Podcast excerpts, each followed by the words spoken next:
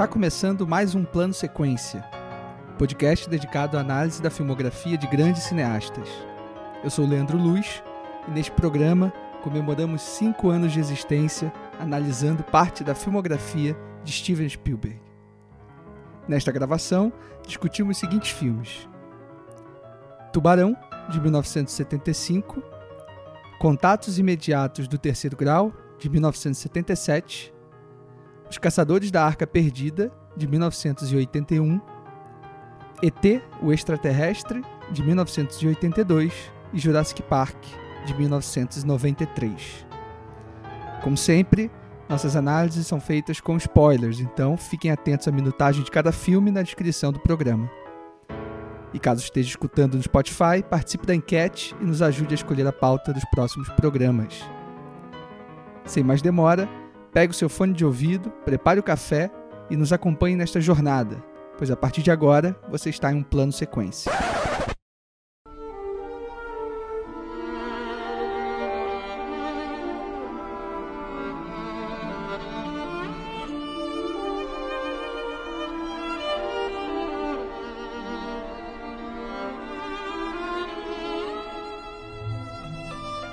Steven Spielberg é um nome incontornável no cinema americano.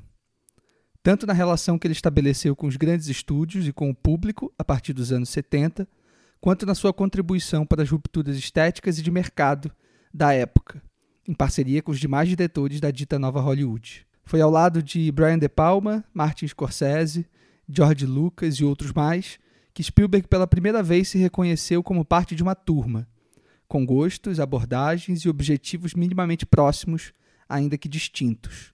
Em seu primeiro longa-metragem para o cinema, Louca Escapada, de 1974, já se percebe uma inclinação forte para um tipo de cinema que privilegia grandes histórias contadas sob uma perspectiva nova, filmadas com a energia de quem ama o cinema e, o seu, e os seus meandros narrativos.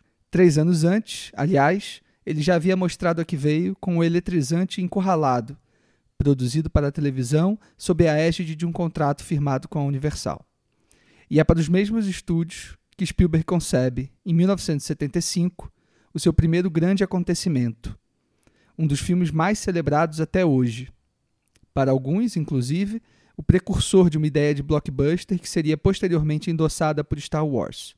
Tubarão é um estouro nos Estados Unidos e no mundo, e este seria apenas o começo de uma carreira absolutamente brilhante, sobretudo nesta relação de espectatorialidade, mas não só do road movie ao thriller, da aventura à ficção científica, do drama ao musical, Steven Spielberg sacudiu o mundo com a sua visão fabulosa para o que o cinema poderia ser e acabou de fato se tornando. Este é o nosso podcast de número 55, publicado no mês em que o Plano Sequência comemora cinco anos de vida. E para falar do cinema grandiloquente do Steven Spielberg, estão aqui comigo Fernando Machado. E aí, meu amigo? Fala, Leandro. Que, ó, que tema maravilhoso, porque no, no ano a gente completa cinco anos, a gente tá falando de um cara que, para mim, é, é o que. Não, não existe você falar de cinema sem você pensar, minimamente pensar em Steven Spielberg. Ele é a representação do cinema. Quer, quer goste, quer não goste, acho que é, a gente vai discutir muito sobre isso, né? Na verdade, a gente, fez, a gente ter feito um recorte, assim, pequeno, né? É, a gente pensar na, na, carreira inteira do, do Spielberg, a gente teria fazer um programa assim de semanas de gravação, mas por esse recorde de frente vai conseguir ver como, como é, o Spielberg ele, ele criou, ele criou, não, vai, mas ele estabeleceu muita coisa no cinema e comemorar cinco anos falando do Spielberg vai ser um negócio assim grandioso, tão grandioso, não tão grandioso quanto, mas grandioso a ponto de, de ser uma homenagem ao cinema do Spielberg. Boa, Fê. E eu curti que a gente está no número 55 do podcast e comemorando 5 anos. Casou bem aqui na numerologia da coisa. E Marina? Não, casou não, né? A gente pensou isso desde o primeiro dia que a gente começou a gravar esse podcast, né? Tudo muito, muito programado para isso. Fala, Marina. Olá, meninos. Gente, entretenimento, né? O escapismo perfeito aqui para a gente comemorar cinco anos. É engraçado que a gente não tenha comentado dele antes, né? E eu acho que todo millennial, todo mundo que teve sua infância e juventude dos anos 80 para cá reconhece bem o cinema dele, né? Não sei qual é a relação das novas gerações com o cinema do Spielberg, mas na minha geração não tem quem não conheça o nome, não tem quem não saiba nomear pelo menos uns três ou quatro filmes dele, assim, né? Que tem e a gente tem uma questão de memória afetiva, nostálgica forte com o cinema dele, né? Então, tô feliz com esse programa 55 dos cinco anos do plano sequência. Não, demais, é. E vocês devem estar sentindo falta do Pedro, é, que não está gravando aqui ao vivo com a gente, mas daqui a pouquinho vocês vão ouvir a voz dele, que eu vou chamar um áudio que ele enviou para a gente. Mas antes, eu queria chamar o Fê e a Marina para responderem uma perguntinha que a gente sempre. Sempre não vai, mas frequentemente, desde o primeiro episódio no plano sequência, a gente é, costuma abrir os programas com, com essa pergunta. Às vezes a gente deixa de fazer porque não faz tanto sentido, mas aqui para o Spielberg, eu acho que, como, como poucos programas, acho que hoje talvez seja o que mais faça sentido perguntar é, qual foi o primeiro contato de vocês com o cinema do Spielberg. Imagino que pela idade nossa aqui, é, a gente tenha conhecido o Spielberg depois dele ter realizado né, um punhado de grandes obras-primas do entretenimento do cinema americano. Então, é, queria saber qual foi o primeiro né, dessas, desses grandes petardos aí que o Spielberg lançou entre os anos 70, 80 e início dos anos 90. Para mim, com certeza foi Jurassic Park. Eu lembro da chamada do SBT falando desse filme, assim, Parque dos Dinossauros. É, que eles esfolaram esse filme, né? Passava toda semana. É a, a, a, memória que eu tenho do primeiro filme dele, mas o primeiro filme que eu que me impactou mais, assim, eu era muito criança, mas quando eu assisti esse filme eu, eu ficava muito triste, muito incomodado. E foi a primeira vez que eu reconheci que eu criei uma conexão com os filmes dele foi com AI, Inteligência Artificial. É um filme que eu, assim, com a minha mente de criança, eu não conseguia uh, abstrair aquilo. Eu ficava muito triste assistindo aquela, aquele conto do Pinóquio, né? Só que muito triste no final. Então, eu, como entretenimento puro e simples, assim, que eu me lembro foi Jurassic Park na televisão, numa sessão da tarde, numa tela quente, sei lá, programas que passavam filmes, mas de relação mais pessoal, de ficar incomodada, de tentar entender, de reconhecer o diretor ali, foi inteligência artificial. É curioso porque o, o Spielberg, ele eu sou de 85, né? Então o, o filme, o, A Cor Púrpura foi o filme do Spielberg lançado em, em 85. Então eu nem tinha noção do que, que era o cinema do Spielberg até então. Só que quando chegou 93, que lançou o Jurassic Park, eu já tinha uma, uma certa idade, só que eu ainda não tinha esse, essa coisa do, do, do acompanhar no cinema tal. Então eu não vi esse filme no cinema. Então eu lembro, cara, muito nitidamente, assim, de, sei lá, eu com, com 8, 9 anos, é, ir na locadora pegar filme e tinha lá muito claro, assim, é muito, pra mim é muito cristalino, assim, Jurassic Park, é, um filme de Steven Spielberg. E para mim isso é muito claro. Quando eu penso no Steven Spielberg, eu sempre penso no Steven Spielberg nessa perspectiva de um filme de, uma produção de, porque era um chamariz muito grande. Né? É, eu lembro que eu era criança, é, eu não queria saber que filme que era, desde que meu, tava escrito lá, ah, é de Steven Spielberg, eu quero ver esse filme. E é muito louco porque virou um negócio assim, por isso eu falo que o Spielberg ele ultrapassa bastante para mim o, o, cinema, porque, por exemplo, a minha mãe que é uma pessoa que gosta de filmes, mas não é uma pessoa muito ligada a cinema, se eu falar pra mãe, mãe, sabe quem é Steven Spielberg? Ela sabe. Meu pai que nunca viu um filme, meu pai, cara, eu acho que eu nunca vi meu pai assistindo um filme na vida. Ele disse que ele nunca foi no cinema e que ele nunca viu um filme inteiro. Se eu falar pro meu pai, pai, que, quem é Steven Spielberg? Ele fala quem é. E eu, falar, eu ainda perguntar, pai, me fala um filme do Spielberg. Ele já vai falar. Porque o Spielberg é isso, cara. É, na, na, na televisão a gente via propaganda do Steven Spielberg, Jurassic Park, um filme de Steven Spielberg. Inteligência Artificial, um filme de Steven Spielberg. Então, é, permeou muito a minha infância, a minha adolescência, essa coisa de um filme de Steven Spielberg. Mesmo que não seja um filme que eu goste, eu goste tanto, mas eu tenho muito cristalino essa memória, essa, essa, essa busca de, de pegar, de, de querer ver tudo que era filme só por fato de ser um filme do, do Spielberg, ainda que eu não tivesse nem noção do que significaria ver um filme do Spielberg. Não tinha noção do que, ai, qual que eram as temáticas que o Spielberg é, propunha para suas obras, de onde ele viera, qual tipo de filme que ele faz, os filmes anteriores, eu não fazia ideia de, de Tubarão, de Contato, de é, ET, eu, eu, sabia mais ou menos, não, não tinha ainda uma, um, uma noção de quais eram as assinaturas visuais do Spielberg, mas se era filme do Spielberg, eu queria ver porque me impactava muito essa esse fascínio que, que a televisão, no meu caso, né, foi, foi criado muito em da televisão, tinha por os filmes do Steven Spielberg. Ô Fei, você tá falando isso ainda criança, né? Você tá lembrando da sua infância. Isso, infância, 8, 9, 10 anos, para aí. Curioso que já, já, já existia, então, pelo que você tá falando, e um pouco pelo que a Marina falou, uma noção de autoralidade, então, existia. vinculada aos filmes do Spielberg, né? Total. Home video já vendia o nome do cara, né? Já vendia, já vendia. Assim, eu não tinha noção do que isso significava. A verdade é essa. Eu, eu, eu, eu sabia que existia, mas não tinha noção do que isso, do que isso significava. Mas para mim era muito. Eu, eu vou, se, se, eu, se eu achar, se eu achar, eu vou jogar aqui no no, no, no, no Instagram ou coloco no, no Twitter as chamadas da época que a Globo fazia dos filmes de Steven Spielberg. Era, era muito. É, era um negócio grandioso com uma parcela da população que nem sabia o que significava ser um filme do Spielberg, mas sabia que era alguma coisa muito grandiosa. Era tipo Herbert Richards. É, era. Eles, a gente não, não, sabia o que significava, mas sabia que era uma marca importante. É, você não sabe o significado disso, mas você reconhece isso como alguma coisa importante. De valor, é. É, porque o Spielberg, de fato, ele é essa, essa figura do cinema americano que as pessoas costumam, é, não sei se exatamente reconhecer assistindo aos filmes, mas certamente se você pergunta para alguém que não é muito ligado a, a, a, cinema, que gosta de assistir simplesmente tudo, é, pedir para nomear,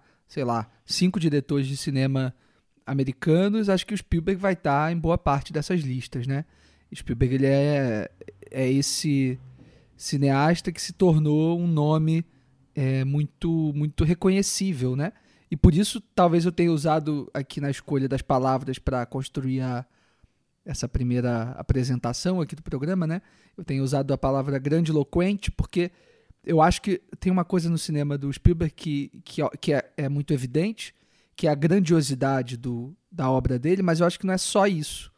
Eu acho que ele tem um aspecto de comunicação muito forte, né? Com o público. Ele, ele de fato conversa com as pessoas de uma maneira muito eficiente, né? É, ele trata de assuntos que são muito comuns para todo mundo, né? São assuntos que envolvem familiar, uma situação familiar, envolve criança, envolve medo do desconhecido. Então são coisas assim que é muito, são muito fáceis de você se identificar. Sobretudo nessa, nessa primeira fase da carreira do, do Spielberg, que ainda que ele venha de uma linguagem muito subversiva, filho da nova Hollywood, ele conseguia subverter a forma de contar a história, mas as temáticas dele eram temáticas totalmente assim, é, muitas vezes até puerizas. Que a gente pega assim coisa como, como pega um ET, que é uma, uma premissa muito simples. Ainda que o Parque dos Dinossauros seja uma premissa mais é, talvez uma premissa tanto mais complexa, mas é uma história simples, assim, de, de monstro, de, de o núcleo tentando fugir desse monstro, tentando combater de alguma forma. Então é muito fácil você capturar a essência dos filmes do Spielberg. Não precisa, um, você não precisa se debruçar sobre a obra, refletir sobre a obra. Tá tudo, tá tudo jogado ali na tela, tá tudo, tudo posto para o espectador sentir aquela. Isso daí até vira alvo de críticas que a gente talvez possa abordar durante o programa, como as pessoas têm que o Spielberg mastiga demais as suas, as suas obras, ele explica demais, ele expõe demais. Só que, por outro lado, isso torna o cinema do, do Spielberg uhum. muito acessível assim, a todos. Uhum. Sabe o que, que é interessante? É, naquele documentário que o Leandro nos indicou, né, da, da HBO, o Spielberg, eles usam muito essa frase, né, de que o Spielberg ele tinha um dom, ele tem um dom para detectar o que as pessoas querem assistir. Não é só uma questão de da gente se identificar ou não, ele sabe, ele consegue captar os temas que estão em voga ou consegue prever de alguma forma aquilo que vai estar na boca das pessoas e aquilo que as pessoas estão querendo ver, querendo assistir. Porque tem muito isso nas artes, né? Eu acho que o contexto que a gente vive histórico, político, climático, sei lá, o que acontece no mundo num período, ele vai refletir na arte é, consideravelmente, assim. Então é muito comum a gente ver uma época em que tem um monte de filmes sobre viagem no tempo. Aí depois um monte de filmes sobre extraterrestre. É, porque a gente é muito influenciado pelo, pelo contexto em que a gente vive e as coisas que estão acontecendo, né? Inclusive, a gente está vendo agora muito filme sobre multiversos, né? E eu até vi um, um, comentário, um estudo que, que acha que isso tem muito a ver é, com a nossa persona online, né? Como a gente vive a vida fragmentada, né? A gente tem uma personalidade para cada ambiente. É, a gente tem uma persona na internet, cada rede social a gente fragmenta um pouco mais a nossa personalidade. Então, isso está refletindo muito agora no tema desses filmes, né? Muito sobre universos alternativos e que num outro multiverso você é cantor e num outro você é lutador de boxe. É, então a gente vê esses movimentos acontecendo. Então eu acho que o Spielberg ele conseguia captar isso e, e trazer esses temas para os filmes deles e ao mesmo tempo era uma coisa tão orgânica dele. Ele mesmo fala, ele fazia filmes principalmente nessa, nesse começo, né, de carreira, ele fazia filmes sobre o que ele conhecia, gente. Ele era uma um jovem de vinte e poucos anos.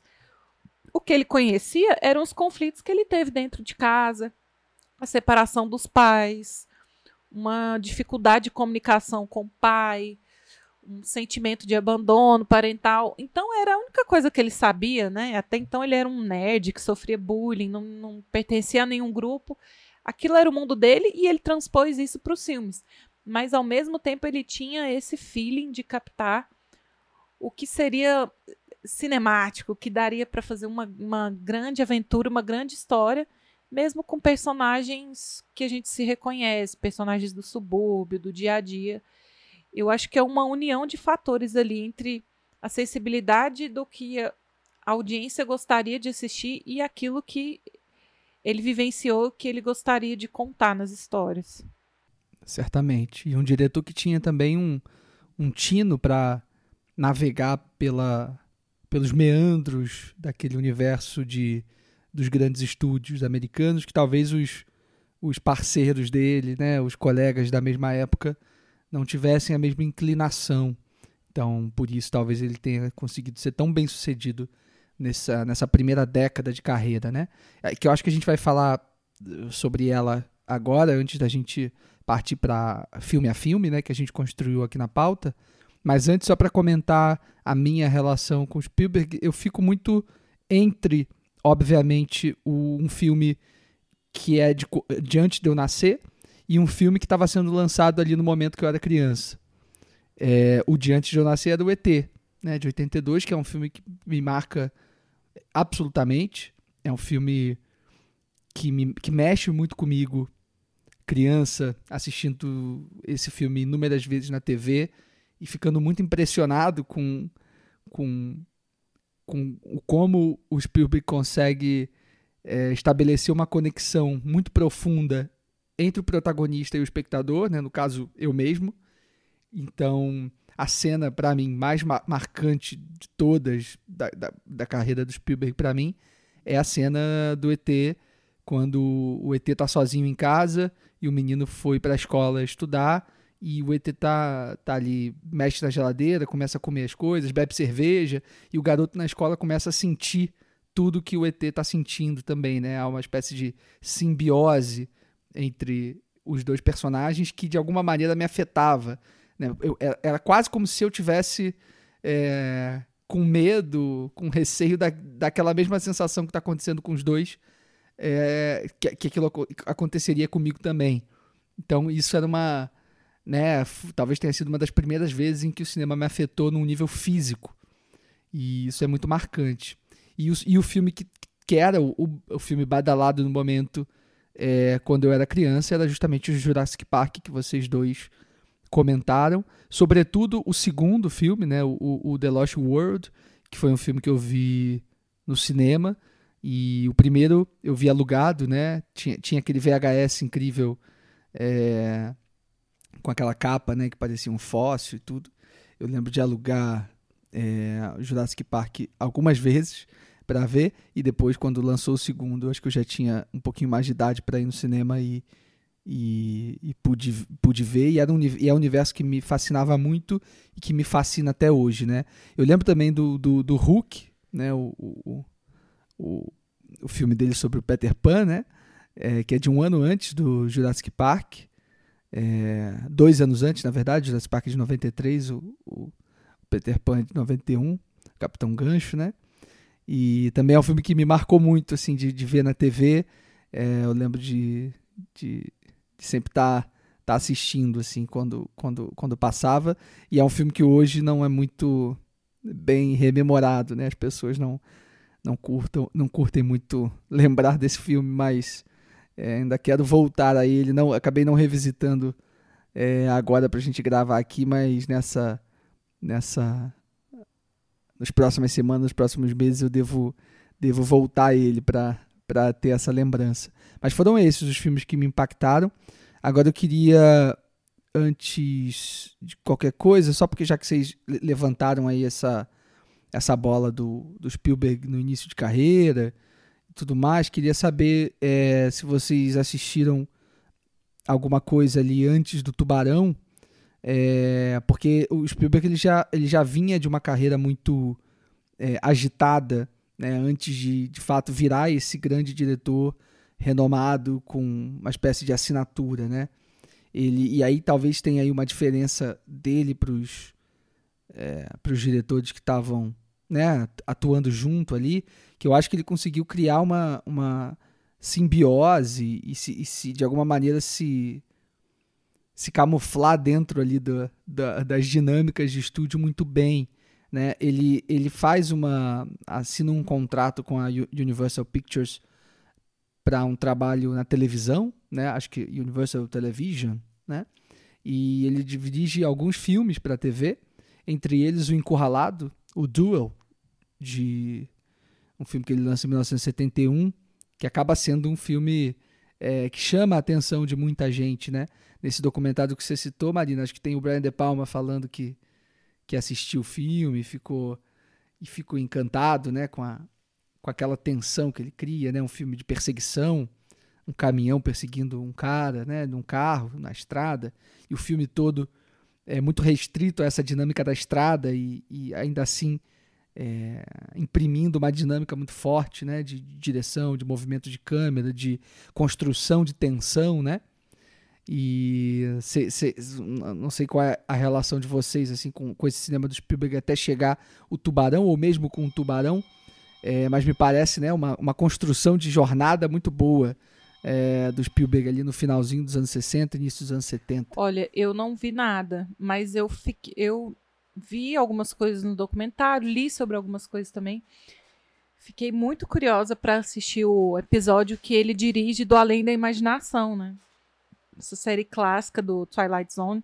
Se eu não me engano, ele foi contratado na, no estúdio para dirigir esse episódio, alguns episódios para televisão, e ele dirige a John Crawford, né? No primeiro trampo dele de, de direção. E eu vi algumas cenas desse, desse episódio Além da Imaginação. É uma premissa bem interessante, assim, ainda quero assistir. E quero assistir o Duel também.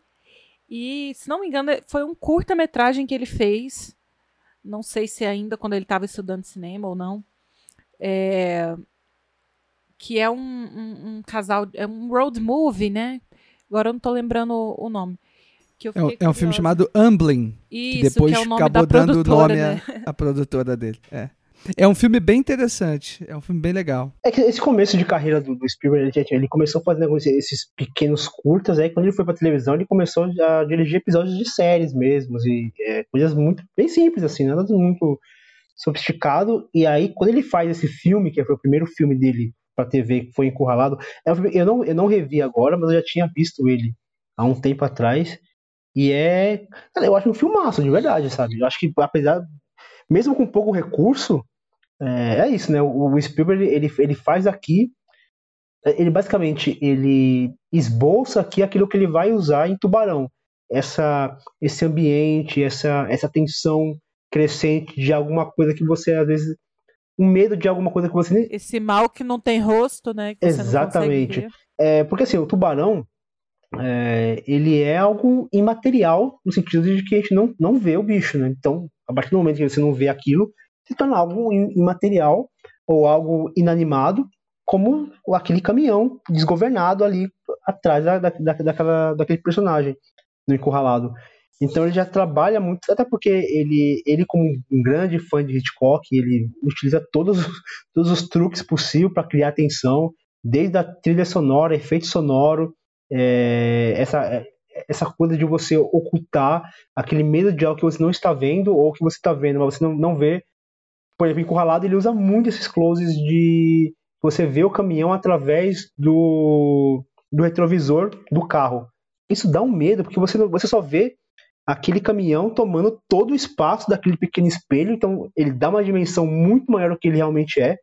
É fantástico, assim, eu acho, eu acho muito Não, bom. E a gente, e eu acho que deve dar uma um incômodo tão grande, porque a gente, qualquer ser humano que tem um senso mínimo de justiça, né, fica muito indignado de ver uma pessoa fazendo bullying com a outra dessa forma, né, por nada, troco de nada. E essa perseguição infundada. Exato, e assim, de novo, é, é o Spielberg colocando as suas experiências, né, as suas, suas tensões na época de escola.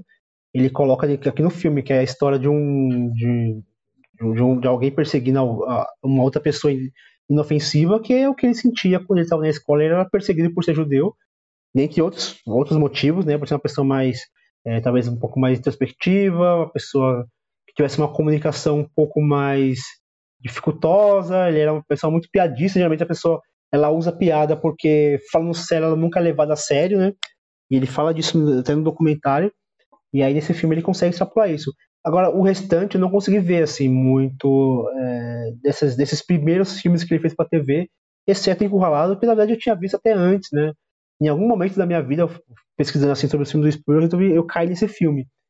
E, mas é incrível, assim, eu recomendo pra caramba. Recomendo pra caramba. Apesar de ser um filme pra TV, é, ele, ele usar das linguagens de um, de, um, de um, filme para TV, você percebe, você consegue reparar que, que é um filme para TV, mas até pelo formato da, da, da, da câmera, é, das imagens, é um baita filme, cara, divertido pra caramba, assim. Realmente você, você fica tenso no filme, ele, ele consegue é, criar essa tensão. É, eu gosto muito de Encurralado também. E os outros filmes são mais difíceis de encontrar, sobretudo em qualidade boa. O próprio, esse curta que a Marina falou, o Amblin, ele tem no YouTube, mas numa qualidade horrorosa. E aí, assistindo o, esse documentário que a Marina citou, e, e, o documentário traz algumas imagens do Amblin, que, assim, é impecavelmente é, bem filmado, assim. É, Melhor. É, é, espantoso de quão bonito é o filme. É bem Se você vê a mesmo. cópia que tá no YouTube, você não, não faz a mínima ideia de como aquilo é, assim, que tá tudo estourado e tudo. Então eu fico curioso para ter, pra ter acesso a, a esses primeiros filmes do Spielberg também numa qualidade melhor. Mas o Encurralado, de fato, é, é, é o filme que a gente consegue encontrar uma qualidade boa hoje ainda. E logo e, e, depois o, o The Sugarland Express, o Louco Escapada, né, que é o primeiro filme de fato que ele faz para o cinema, é, ainda, ainda na, na Universal, e que é um filme interessante também de ver, um filme que dá uma é, tem uma conexão com o tipo de cinema que estava sendo feito ali pela galera da nova Hollywood é, ainda no, no, início dos anos 70, mas com a cara do Spielberg já um pouco definida. É, é interessante de ver também. E aí eu queria chamar aqui o áudio do Pedro para ele comentar um pouquinho é, da, da relação né, que ele tem com, com Spielberg e, e as considerações sobre a carreira dele de modo geral. geral. Fala aí, Pedro. Oi pessoal, Pedro Tobias aqui. Infelizmente não pude participar dessa gravação do podcast, mas estou aqui para fazer minhas considerações sobre esse grande cineasta que é o Steven Spielberg, falar um pouquinho sobre os filmes dessa pauta. Só que antes disso, eu quero começar parabenizando os meus colegas de bancada, Leandro, Fernando e Marina.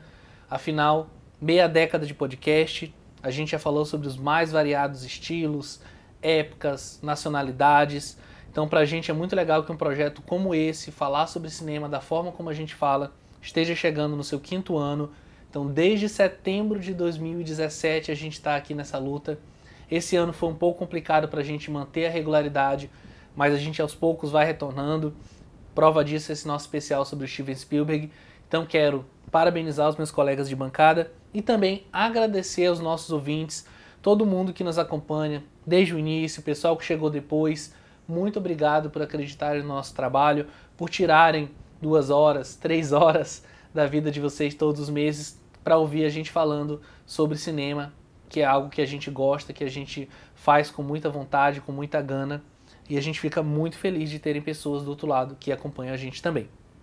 E aí passando para as minhas considerações sobre Spielberg, é acima de tudo um cineasta é, genial dentro de uma certa normalidade, eu estou colocando entre várias aspas, porque a gente tem uma certa tendência, e eu falo a gente de uma forma generalizada, de colocar o Spielberg meio abaixo desse panteão de grandes cineastas americanos contemporâneos. Então a gente fala muito do Scorsese, é, fala muito do Bogdanovich, né? mas a gente acaba esquecendo um pouco o Spielberg, até por conta do estilo de cinema que ele vem a fazer, que ele vem desenvolver desde lá do seu início na TV até a fase atual, que ele já trabalha um pouco mais no cinema clássico, mas esse programa é sobre a fase inicial da carreira dele. E eu quero começar com uma citação do próprio Spielberg que eu acho que reflete muito esse cinema que a gente está discutindo nesse programa. E ele fala o seguinte: Os anos 70 foram a primeira vez em que as restrições de idade foram abolidas, jovens tiveram permissão para tomar tudo de assalto com toda a sua ingenuidade, toda a sua sabedoria e todos os privilégios da juventude. Foi uma avalanche de ideias novas e ousadas e por isso os 70 tornaram-se o marco. E aí ele está falando isso justamente no contexto né, desse novo cinema americano surgido ali na década de 70 e que vai morrer, digamos assim, né, com obras como o Tubarão do próprio Spielberg que a gente comenta nesse programa e o Star Wars do George Lucas, né? Mas a gente tende a enxergar esses dois cineastas como pessoas que vão devolver esse é, processo criativo, esse controle do processo criativo aos produtores, mas isso acaba ocultando um pouco do trabalho que eles tiveram, né, dentro desses filmes e dentro dessas produções. A gente já falou um pouco sobre George Lucas, e acho que foi muito legal o papo que a gente teve, né, não só para falar sobre Star Wars na época, mas também para falar sobre o cineasta George Lucas. E eu acho muito legal a gente estar tá falando agora sobre Spielberg no nosso mês de aniversário, que é o cineasta que tem assim duas mãos cheias de grandes filmes. Até para a gente definir essa pauta foi um pouco difícil. Então, é um cara que, claro, faz parte desses jovens, né, do cinema, que começaram filmando lá com Super 8. É um cara que começou a trabalhar muito cedo na TV. Se eu não me engano, ele tinha 21, era 22 anos quando recebeu o seu contrato e de fato começou a ser um operário do cinema. Eu acho que é a melhor classificação possível para o cinema do Steven Spielberg.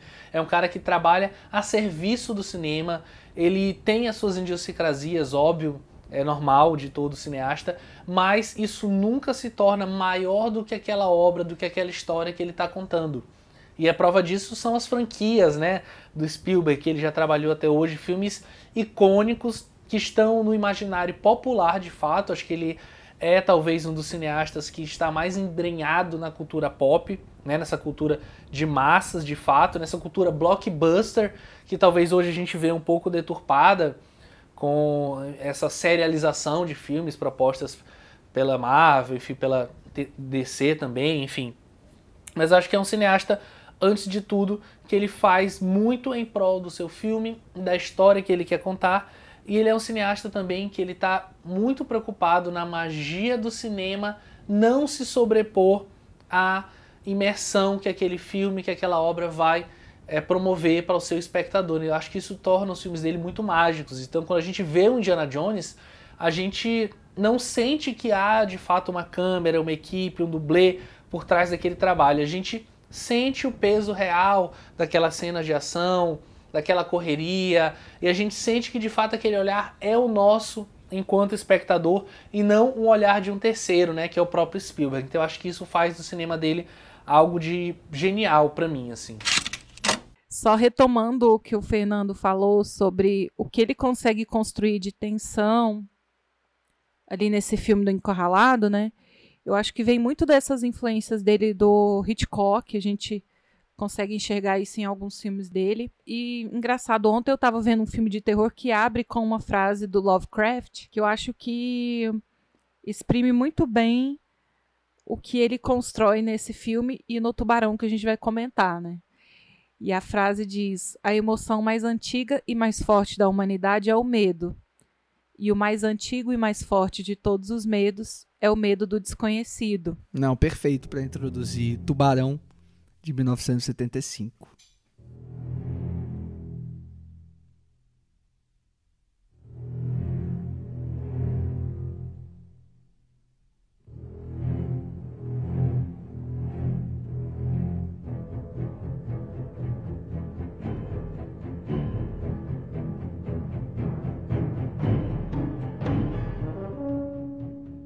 Um xerife, um cientista marinho e um pescador caçam o tubarão branco que ameaça uma tranquila cidade litorânea dos Estados Unidos. E aí, gente, tubarão.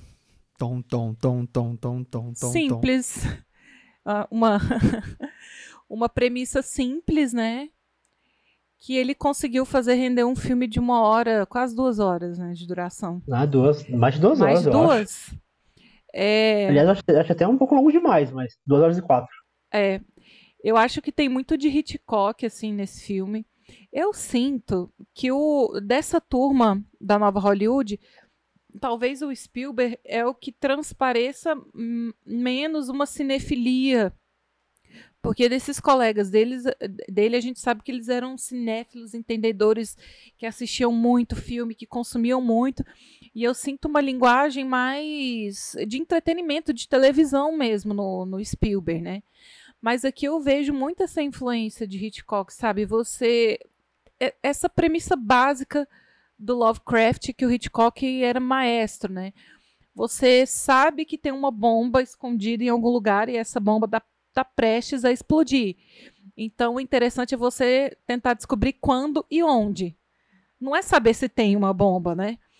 A mesma coisa desse filme, assim. Você sabe que tem um tubarão desde o começo desde as primeiras cenas, ele já deixa claro que tem um perigo no mar, que tem um tubarão, e a gente fica na ponta da cadeira tentando saber quando esse tubarão vai voltar, quando ele vai atacar e como e onde, né? Então, acho que uma característica principal do Spielberg como profissional mesmo, né, como esse diretor que ele é, que sabe conduzir um filme, é esse esse, essa rapidez com que ele conduz as coisas, né? Todo mundo que trabalha com ele fala que ele trabalha muito rápido e que ele é muito maleável, ele consegue. Não é à toa que ele é o queridinho dos, dos estúdios, né? Porque ele consegue se virar com os orçamentos, com os prazos, e ele consegue achar soluções do nada. Mas, ô Marina, nada. só para fazer um adendo, especificamente no Tubarão, ah. é algo que contradiz um pouco essa regra, é isso, a exceção que confirma a regra, né? Porque no Tubarão ele. No Tubarão ele foi, foi, além do orçamento que ele tinha e gastou mais tempo do que Começo ele tinha combinado. de carreira, né? mas, mas, acontece que o filme foi um estouro, né? Então valeu a pena. No, ele tinha essa fama no começo da carreira, mas ele era uma pessoa rápida por natureza, assim.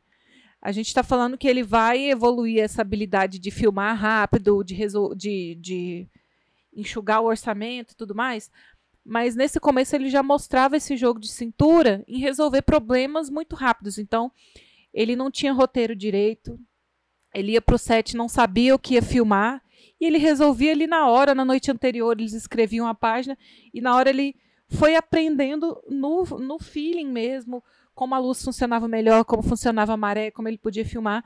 E esse medo que a gente não consegue ver, o medo do desconhecido que o Lovecraft falou, que o Hitchcock ensinou, ele meio que teve que usar desse artifício sem querer, né? O animatronic lá do tubarão tava bizarro, tava não tava querendo nadar direito, tava estranho. E para o tempo de produção que eles tinham, não dava para esperar arrumar esse tubarão, então eles tiveram que filmar sem mostrar o tubarão.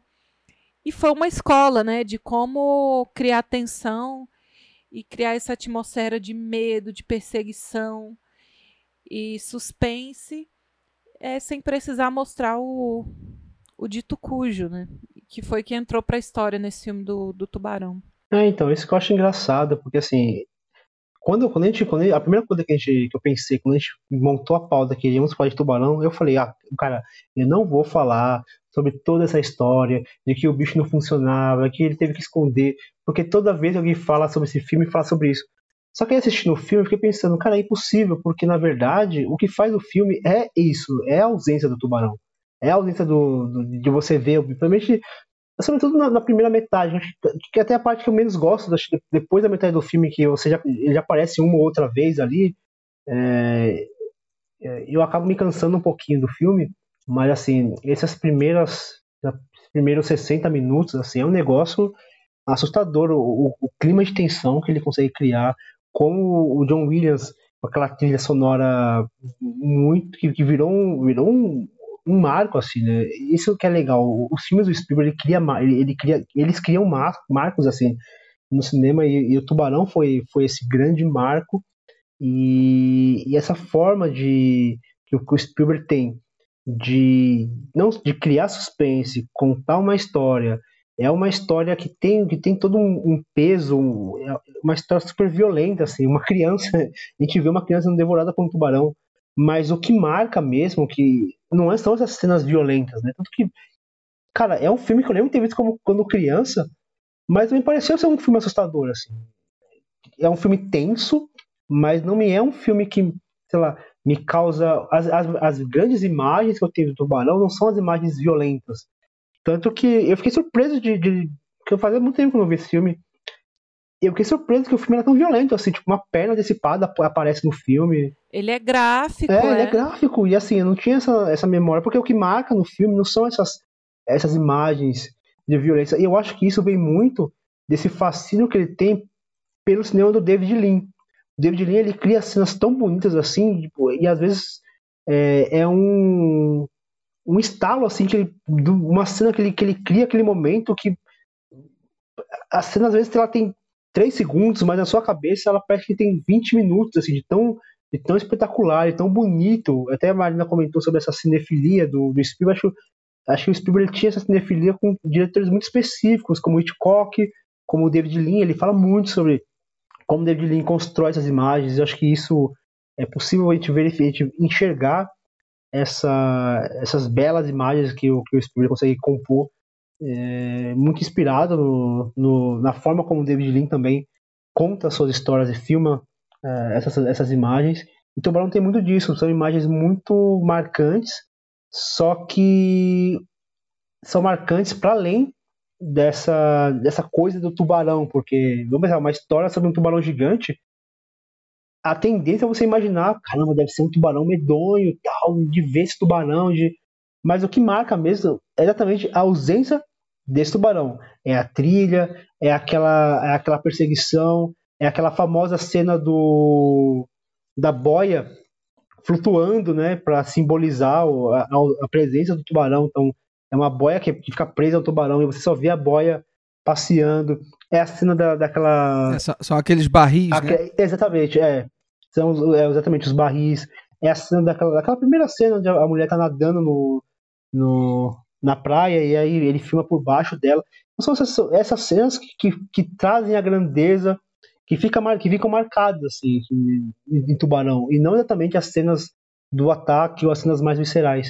Não, e ele já nesse começo ele consegue movimentar a câmera é, de formas muito inventivas, assim.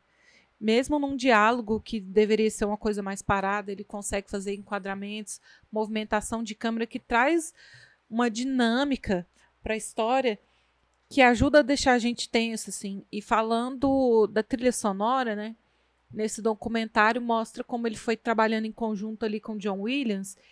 E o John Williams entendeu esse recado de que não tinha a imagem desse tubarão. Então ele tinha que insinuar pela música a aproximação desse perigo. Então foi bem pensada mesmo essa trilha sonora, né? Então, conforme os acordes crescem, ficam mais ritmados, quer dizer que ele está se aproximando.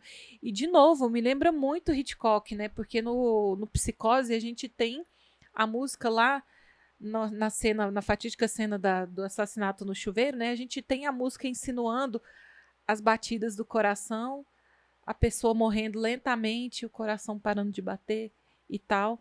E eu acho interessante que, apesar dessas trilhas grandiosas do John Williams, tem momentos de silêncio no filme também. Não é só música o tempo inteiro, o tempo todo a música gritando e insinuando coisas. Tem momentos em que a música entra pontuais, e tem momentos sem trilha nenhuma, só som de mar, gente gritando. E eu acho que o, o, a música foi muito bem colocada no filme. Não só a música, mas os efeitos sonoros também, né? você falou do, de psicose, a gente não vê as facadas, mas a gente ouve as facadas. Né? E o que dá, assim, o que dá a angústia, o que faz a cena ser violenta, não é a imagem, porque a gente não tem a imagem da facada, mas é o barulho da faca entrando, que é sonoplastia que é feito ali, né? Para dar essa ideia de, da, da, dessa violência. Então, o Hitchcock, ele, ele utilizou essa, essas, esses truques, né? Que o Hitchcock usava aqui para trazer esse medo sem mostrar e mesmo mostrar a violência de uma maneira também que a gente, que a gente não vê. Em momento algum a gente vê, exceto o momento lá no final do filme que ele pega o, o, o marinheiro lá, o caçador pela, pela barriga, que você consegue ver ele realmente atacando alguém, mas durante o filme a gente não vê esse ataque. Que a gente sente que ele existe, a gente percebe, a gente tem, a gente tem uma noção de como que aquele bicho ele Isso ataca. do som me chamou muito a atenção também nessa última revisita ao filme, porque a gente assiste hoje uh, os, os, filmes blockbuster uh, atuais e a gente percebe o quanto a trilha sonora é invasiva, é, né? Realmente. Como ela é constante ao longo do filme todo, até inclusive de trilhas do próprio John Williams, que, que, com o passar do tempo começaram a ficar um pouco invasivas também, porque eu acho que também não é uma questão só do autor, né? Não é só uma questão do compositor da trilha. Eu acho que tem a ver com a época também. Eu acho que nessa época se permitia silêncios que hoje a indústria permite pouco, ou são poucos os diretores que se permitem é, né, confrontar um jeito meio homogêneo né, de se fazer cinema. E, e, e, essas cenas de silêncio no filme são muito boas, são muito angustiantes, né? colaboram também para a tensão. E o Spielberg ele sabia é, conduzir isso muito bem. Né? Tanto é que, uh, em termos de premiação, né? Tubarão leva o Oscar de melhor som, de melhor trilha sonora e de melhor montagem. Então são três elementos ali que tem muito a ver. Uhum. É, é um filme que inclusive é indicado ao Oscar de melhor filme, né? Ele perde para o Estranho no Ninho. Mas olha o ano, né? Concorre com Barry Lyndon, é. Nashville, Um Dia de Cão. Então tava um ano difícil para ele. É difícil, né? Época, época difícil. Ele falou da questão do silêncio, Leandro. A melhor, para mim, a melhor cena do filme, ela, ela é ela é precedida de um silêncio, assim, porque é aquela cena do é aquela cena do ataque à criança tá rolando uma, tá rolando uma música na praia, a gente percebe que o, o policial ali ele tá ele tá tenso porque ele já foi, ele já sabia que tinha um tubarão ali, mas o prefeito Bolsonaro lá preferiu deixar tudo rolando normal, como se nada tivesse acontecido. E aí ele. ele Só tava... sons diegéticos, né? Exatamente, mas tem um momento que ele silencia tudo e aí a gente só vê a criança entrando na água, a gente vê depois o pessoal, uma, uma, uma pessoa saindo, a gente vê, ele mostra a e perna. rola de um dolly zoom, né? É, Belíssimo. E aí tem essa. Aí, aí tem esse, esse dolly zoom, que é bem Hitchcockiano, né? E o som volta. E aí eu falo, caraca, que cara, que genial. Que genial, que cena espetacular, assim. E aí volta aquela gritaria. Cria a tensão necessária. Cria a tensão necessária. Ele, ele, ele perdura um pouquinho essa tensão. Ele não. Sei, tem alguns diretores que têm essa tendência. Ele cria a tensão, mas ele tem medo de, de, de, de manter a tensão, com medo de, de, de repente, não ter criado uma tensão suficiente e essa tensão dissipar antes do, do, do que ele estava esperando que dissipasse. O Spielberg não. Ele perdura. Ele confia. Não, deixa deixa e a, e a tensão vai lá. E ela não dissipa. Ela não dissipa. Ela, e ele segura, e ele segura, e ele segura. E você sabe que vai acontecer. Naquela cena tá, é óbvio que, que ia rolar um ataque. Mesmo se você nunca tivesse visto o filme, você sabia que ia rolar um ataque. A questão é saber quando e como. Então ele vai segurando, porque ele sabe que ele tá com o público na mão naquele momento. Então ele vai segurando, ele vai segurando. E isso daí mostra já um, um, um diretor que estava no seu segundo filme para cinema muito confiante de si. Mesmo diante de tantos problemas que ele estava sentindo, ele estava encontrando na produção ali. É, eu, eu sinto assim essa questão do roteiro. É, no, no, no próprio making off, né, a gente vê que eles não tinham um roteiro terminado para esse filme, então eles escreviam na madrugada anterior as cenas que eles iam filmar de manhã. É, e eu sinto isso no terceiro ato, assim, que existe essa, esse grande, essa grande premissa, né, de que tem um tubarão atacando numa praia no período de férias, de, de alta temporada de verão. E é, as autoridades que deviam estar preocupadas com isso não é o puro negacionismo, ninguém quer fazer nada e cabe a uma pessoa tentar resolver, um grupo pequeno tentar resolver essa questão, né? Então, para mim, esse terceiro ato que é pura e simples perseguição ao, ao é meio que um jogo de gato e rato ali no final, né? Deles tentando pegar o tubarão e o tubarão brincando com eles, né? Ele chegou a comentar em algum momento, né, que o tubarão é inteligente ele se esconde embaixo do barco, ele faz todo tipo de, de tramóia ali para despistá-los. Então eu sinto que o tema do, do terceiro ato ele fica repetitivo ali dos, desses homens tentando é, matar, enfim, esse tubarão. Mas eu acho que já nesse filme o Spielberg ele consegue trazer alguns temas, é, algumas críticas que são interessantes, assim não é o, o, o, o centro da história, assim, a, os personagens principais eles não têm uma grande transformação, um grande arco para a gente comentar, mas eu acho que trazer essa consciência de que em momentos de crise as pessoas que são responsáveis podem passar por um por um negacionismo e não se importar com, com a população e cabe a nós, os, os cidadãos se unir, unir as forças, apesar das nossas diferenças, para lutar contra esse grande mal, né? Cada um, por menor que seja na sua profissão, naquilo que faz, naquilo que sabe, pode contribuir um pouquinho para destruir esse mal, né, que está assolando a vida das pessoas. E aquele personagem do pesqueiro, né, o o cara que era um soldado do, da guerra do Vietnã, eu acho. É o Quint, é, interpretado pelo Robert Shaw. É, é, ele já traz uma crítica, eu acho que pouco desenvolvida no filme, mas traz uma crítica interessante em relação a esse essas guerras que os Estados Unidos se metem, né, esse nacionalismo que existe lá, até que ponto se justificam essas coisas, né? E eu acho isso interessante porque o cinema do Spielberg, apesar dele dele transparecer ser muito patriota, muito apaixonado pelo jeito de vida americano. Ele sempre enaltece né, esse tipo de vida simples do subúrbio nos filmes deles. Em momentos é, da carreira dele, ele vai criticar o, o jeito de vida americano também e os pensamentos. Ele vai é, criticar isso. Claro que da forma Spielbergiana, né? Ele não vai se aprofundar tanto aqui nesse filme, mas eu acho interessante que aqui já tenha esse tipo de, de é, crítica o rolando. Que, o que eu mais gosto em Tubarão, para além de toda essa mítica da figura do monstro e do, desse estilo do Spielberg que já se define muito bem com essa coisa da câmera sempre em movimento, seja ela subaquática ou ela no, no, na terra, né? É, desde os planos elaborados, né, até os travelings, as coisas todas que ele, que ele gosta de usar e que vai ser uma marca do cinema dele dali em diante, né? É, eu acho que. E, é isso também, uma ousadia na, na opção por filmar em locação no mar, ao invés de, de, de, utilizar os estúdios, né? Que é algo que. É isso, filme de monstro você faz em estúdio. Sobretudo quando você está pensando em, em, em, fazer um filme sobre um tubarão, né? É um, um, um monstro é, marinho. Então, pô, como é que eu vou fazer para colocar uma equipe de filmagem no meio do mar? Né? É uma insanidade. E o Spielberg resolve fazer.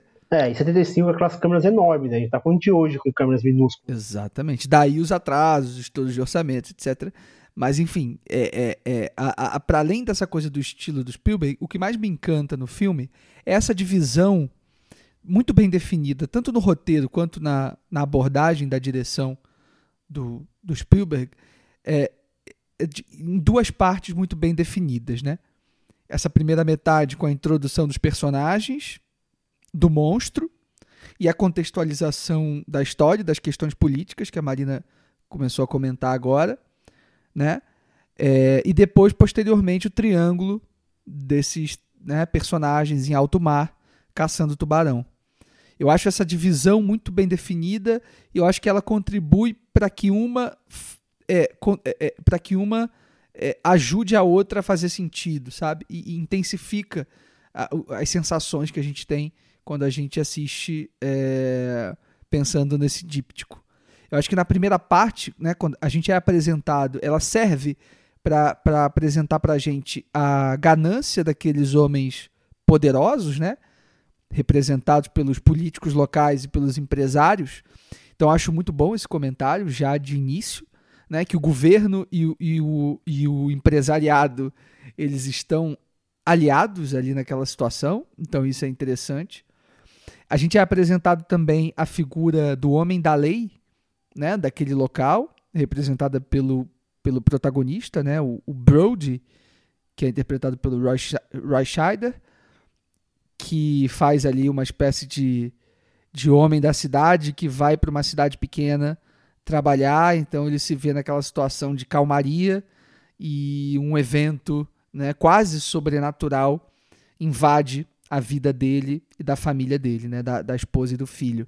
Então você tem isso, né? Essa tra família tradicional americana sendo confrontada com uma espécie de monstro sobrenatural que eu concordo com vocês é um monstro é, que está além de um é é, é, é, vai muito além de um tubarão simplesmente, né?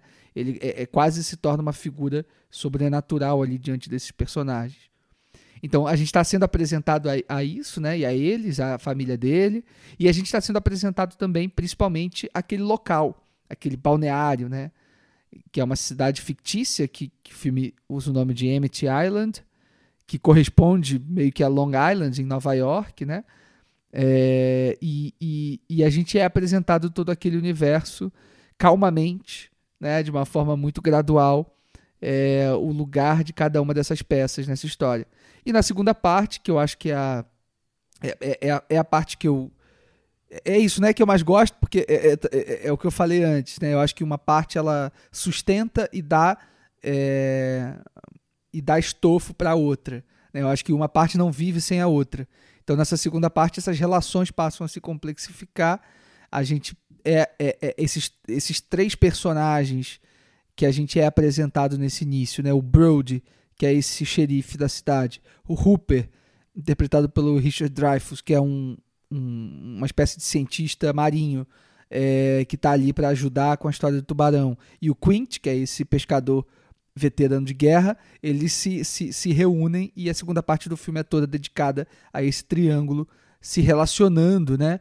E, e, e, essas relações vão se complexificando na medida em que essa aventura né, de caçar o tubarão se torna mais tensa.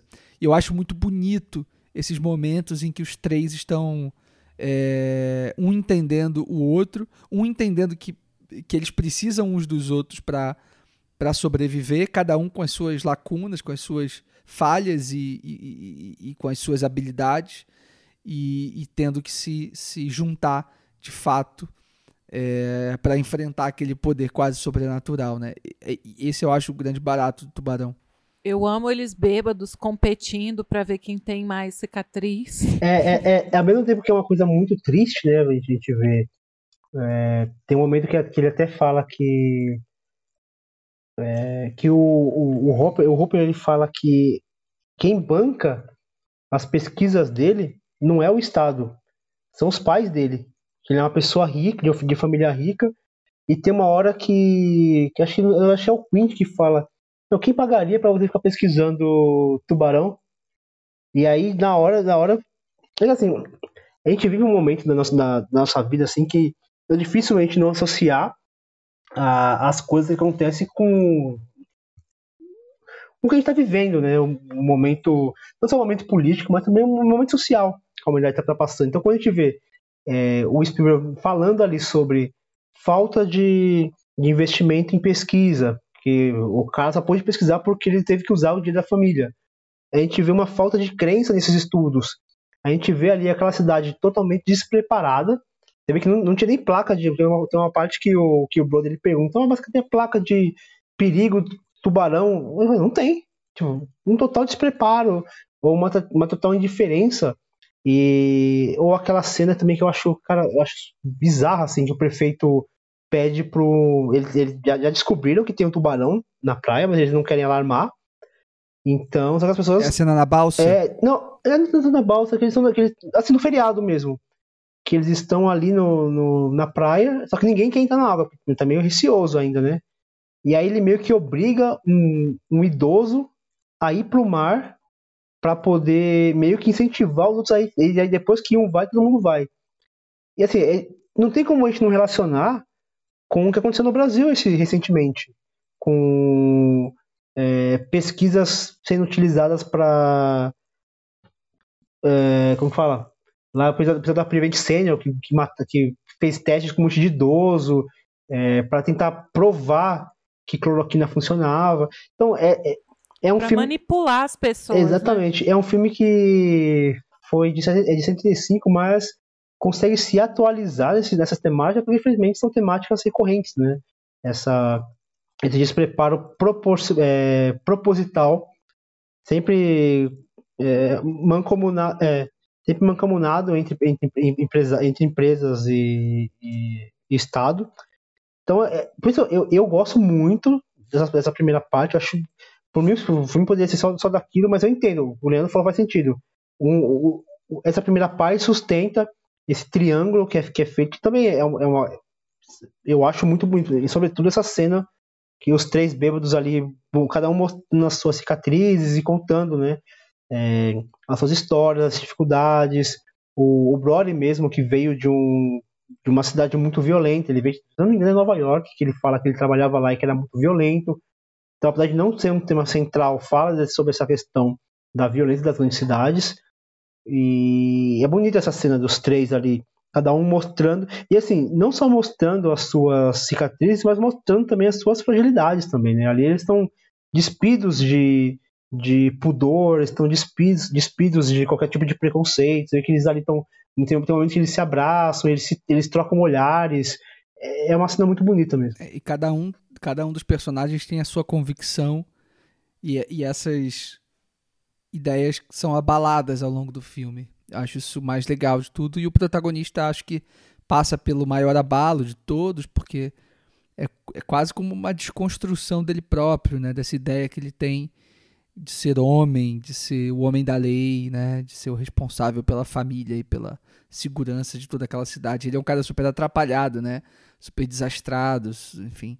Isso eu acho interessante também, é, essa, essa, essa desconstrução dos dois. Em, que, em termos de recepção do público, porque né, que não está dentro do filme, mas eu acho que para o Tubarão é uma coisa muito forte é um filme que teve uma conexão muito muito grande, né, com um público muito amplo, né? Fez uma bilheteria monumental, né, nos Estados Unidos e no mundo inteiro.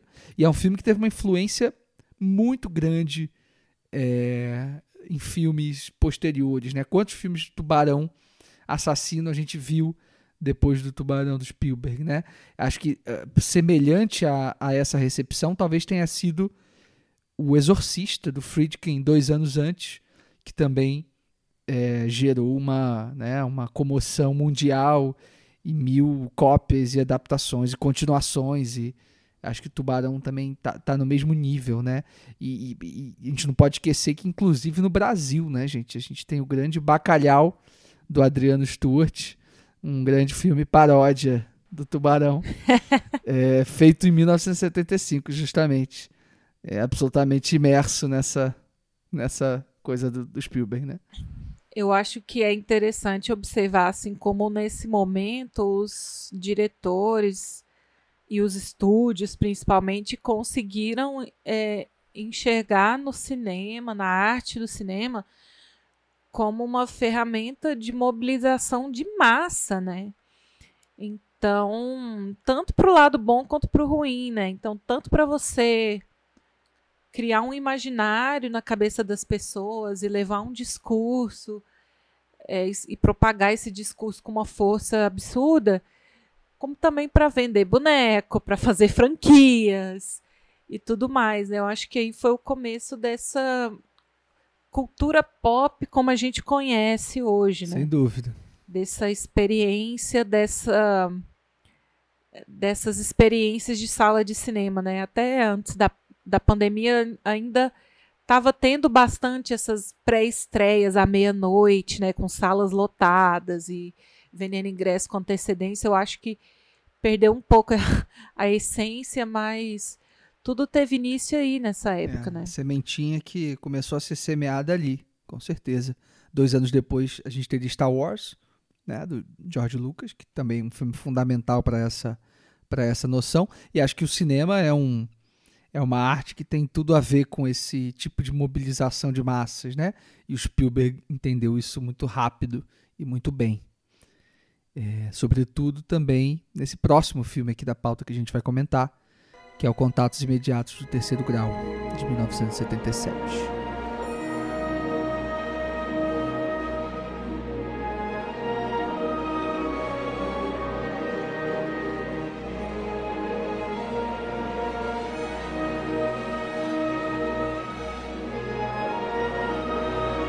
A vida de Roy Neri muda drasticamente depois de ter um encontro com um OVNI. Gente, vou falar. Pode falar. Eu sou 100% o Truffaut nesse filme. Eu sou a voz da razão. é, a gente tem um protagonista que é essa emoção exacerbada, né? Mas eu confesso que quando eu vi o filme pela primeira vez, sei lá, quando eu era adolescente, eu lembro que eu assisti esse filme porque eu não conhecia esse filme, não sabia que era do Spielberg. É, porque, enfim, é um filme bem. que foi lançado bem antes de eu nascer, né? E por ser um filme mais para adulto, eu não, não tinha tido contato. Mas eu já na pré-adolescência, adolescência, que eu caí nessa moda de assistir filme de terror e estava assistindo muitos filmes de terror, eu assisti aquele filme Contatos Imediatos de Quarto Nossa, Grau. eu lembro desse filme. E aí, você lembra que é um filme de found footage, podre? Uhum.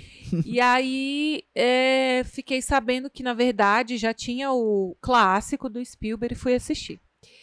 E, enfim, a parte estética. Mas esse filme já é bem. O de quarto grau, assim. Acho que você não era adolescente, não. Acho que você era, tipo. Tu já era adultinha. Acho que o filme é de 2009. 2009? Não, eu tava na, na nona Ai, série. menina, acho que você é muito nova, meu Deus. Não tanto, mas em 2009 eu tava. Eu não É. tinha entrado no ensino médio ainda. É. Acho que eu tinha uns 14 anos. Eu, eu fico achando que você tem a mesma idade que eu, mas um pouquinho mais não. Mas, enfim, eu tava bem nessa onda, né? Então eu conheci o famigerado antes de conhecer o clássico, né? E aí eu lembro que a parte técnica do filme, essa parte estética me impactou muito. O filme é lindo, gente. É um filme de terror, no melhor dos sentidos. Você passa. é, você se sente claustrofóbico, você se sente agoniado e a tensão e é o medo do desconhecido e ao mesmo tempo tem um deslumbramento, é uma curiosidade. O Spielberg ele deixa muito claro é, essa essa coisa amistosa, sabe, de você ver o desconhecido, mas ao mesmo tempo você simpatizar com aquilo e, co- e querer ir atrás. Isso fica bem mais forte no ET, né? O filme tem sequências lindas, tanto no uso da cor, da fotografia, dos enquadramentos.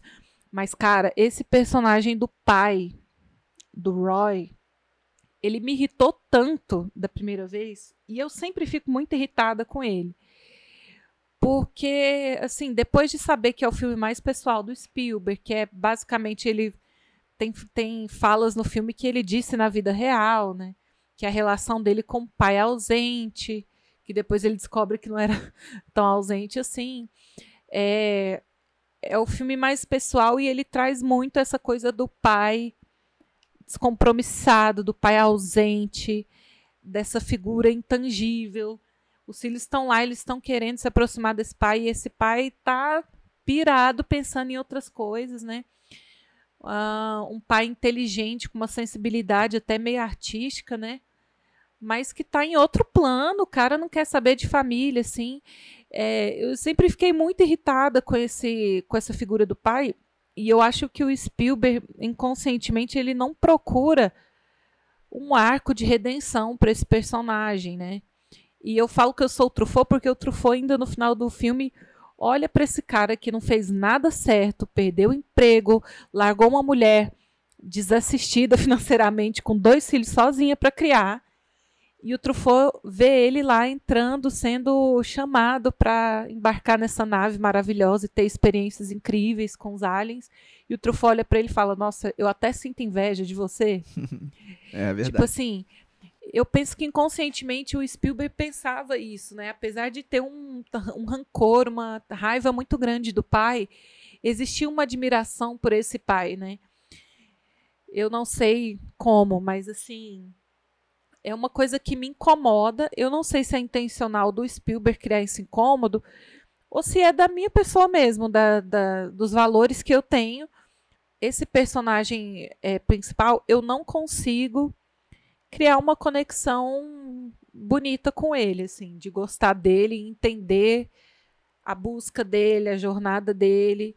Eu fico é com raiva, eu sou outro fofo. Cara, depois de tudo que você aprontou, você ainda. Nossa, eu tenho inveja de você. Né? É, eu acho que é um personagem é, muito complexo mesmo. Eu não sei se é pra gente gostar dele imediatamente, não. Eu acho que ele é. E, e, acho que isso talvez seja uma, um dos elementos que me fez achar o filme uh, não tão bom na primeira vez que eu assisti.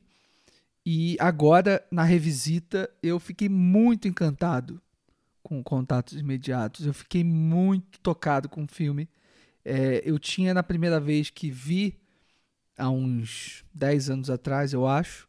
Depois eu nunca mais revisitei é, eu, eu, eu, tinha achado um filme problemático em relação a talvez a ritmo e ao tom do filme.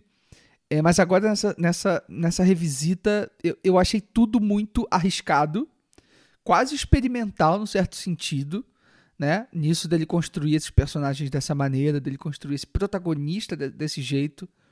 É, a forma como ele constrói o filme em torno desse desse quase culto aos, aos extraterrestres, né? Dessas pessoas daquela cidadezinha que estão ali obcecados com aqueles com aquelas aparições sem saber exatamente o que, que elas são. E aquele, obviamente, aquela, aquela sequência toda final extensa e, e muito é, sensorial, né? Porque do ponto de vista de trama, é, contatos imediatos quase a, a, quase nada acontece. Tem pouca ação, tem né? muito tem pouca ação e tem, e tem muita uma abordagem muito sensorial por parte do Spielberg. Eu acho que nessa segunda vez eu, eu embarquei um pouco nessa, nessa aventura que ele tenta proporcionar pra gente, né, pro público, e eu embarquei de verdade, assim, eu fiquei muito tocado com o filme, muito mexido. É, eu acho que essa foi a, a proposta dele mesmo, porque se a gente pensar nesse período, em 77 já tinha saído Star Wars? É, é o ano do Star Wars. É. é o ano do Star Wars. Então, meio que estava rolando esse tema de, de primeiro contato, de extraterrestres, alienígenas e tal. E eu acho que o que ele propõe é super Spielberg. Porque se a gente parar para pensar, esse, para mim, é, o, é a maior qualidade, o maior defeito dele, que ele é um diretor assim doce, otimista, sabe? Pela falta de palavra melhor mesmo, mas na maioria dos filmes dele, mesmo com temas tensos e tristes, ele sempre no final dá um jeito de pôr uma uma moral, um final feliz, uma esperança, alguma coisa assim, em que, em que alguns casos chega a estragar a experiência do filme, os finais que ele escolhe. Porque ele nunca abre mão de uma coisa otimista.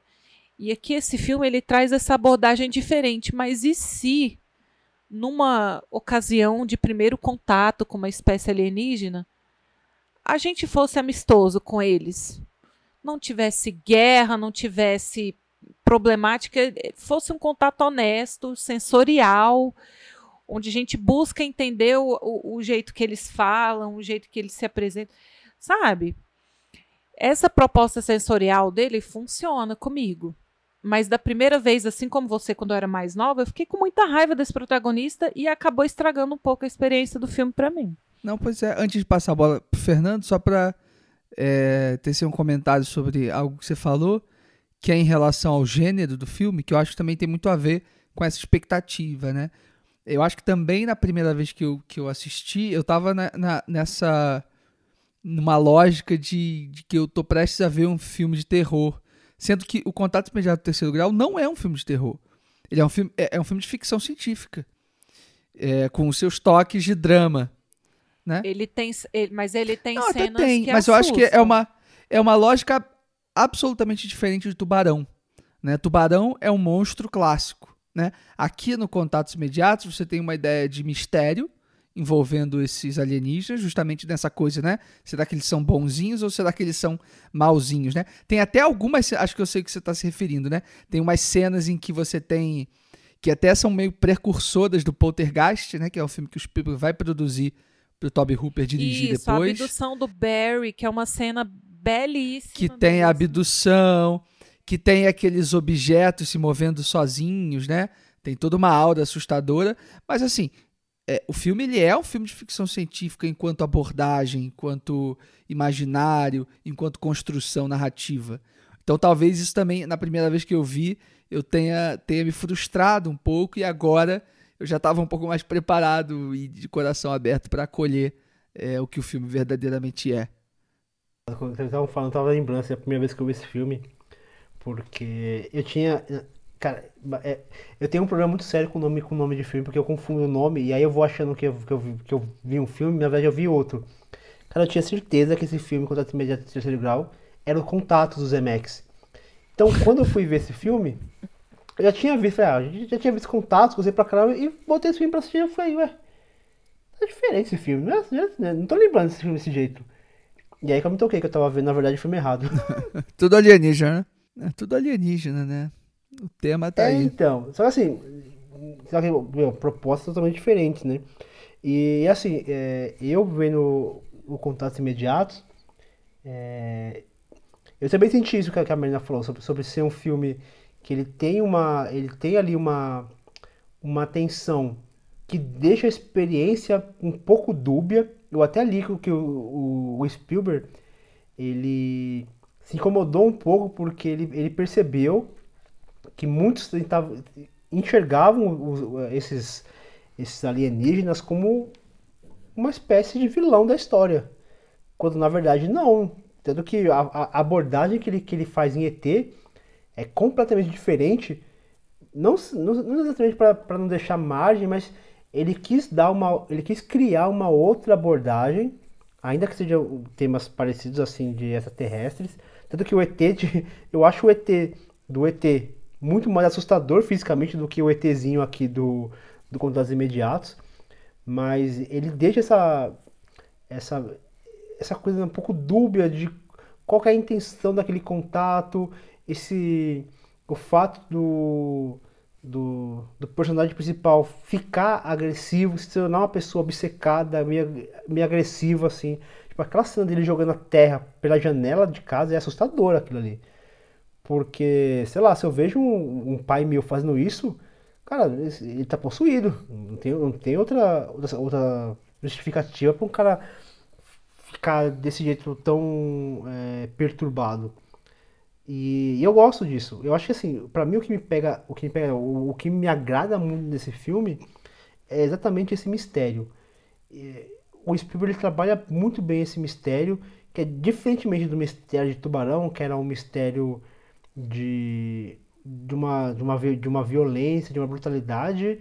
Aqui é um mistério de porque a gente não sabe o que está acontecendo, é, a gente não sabe que aquelas pessoas estão agindo daquele jeito, o que são aquelas cores, o, o que é exatamente aquela abdução, o que é. E assim, esse filme, eu assisti esse filme um dia antes, ou um filme um dia depois assim, de eu ter assistido o, o Nope, do Jordan Peele.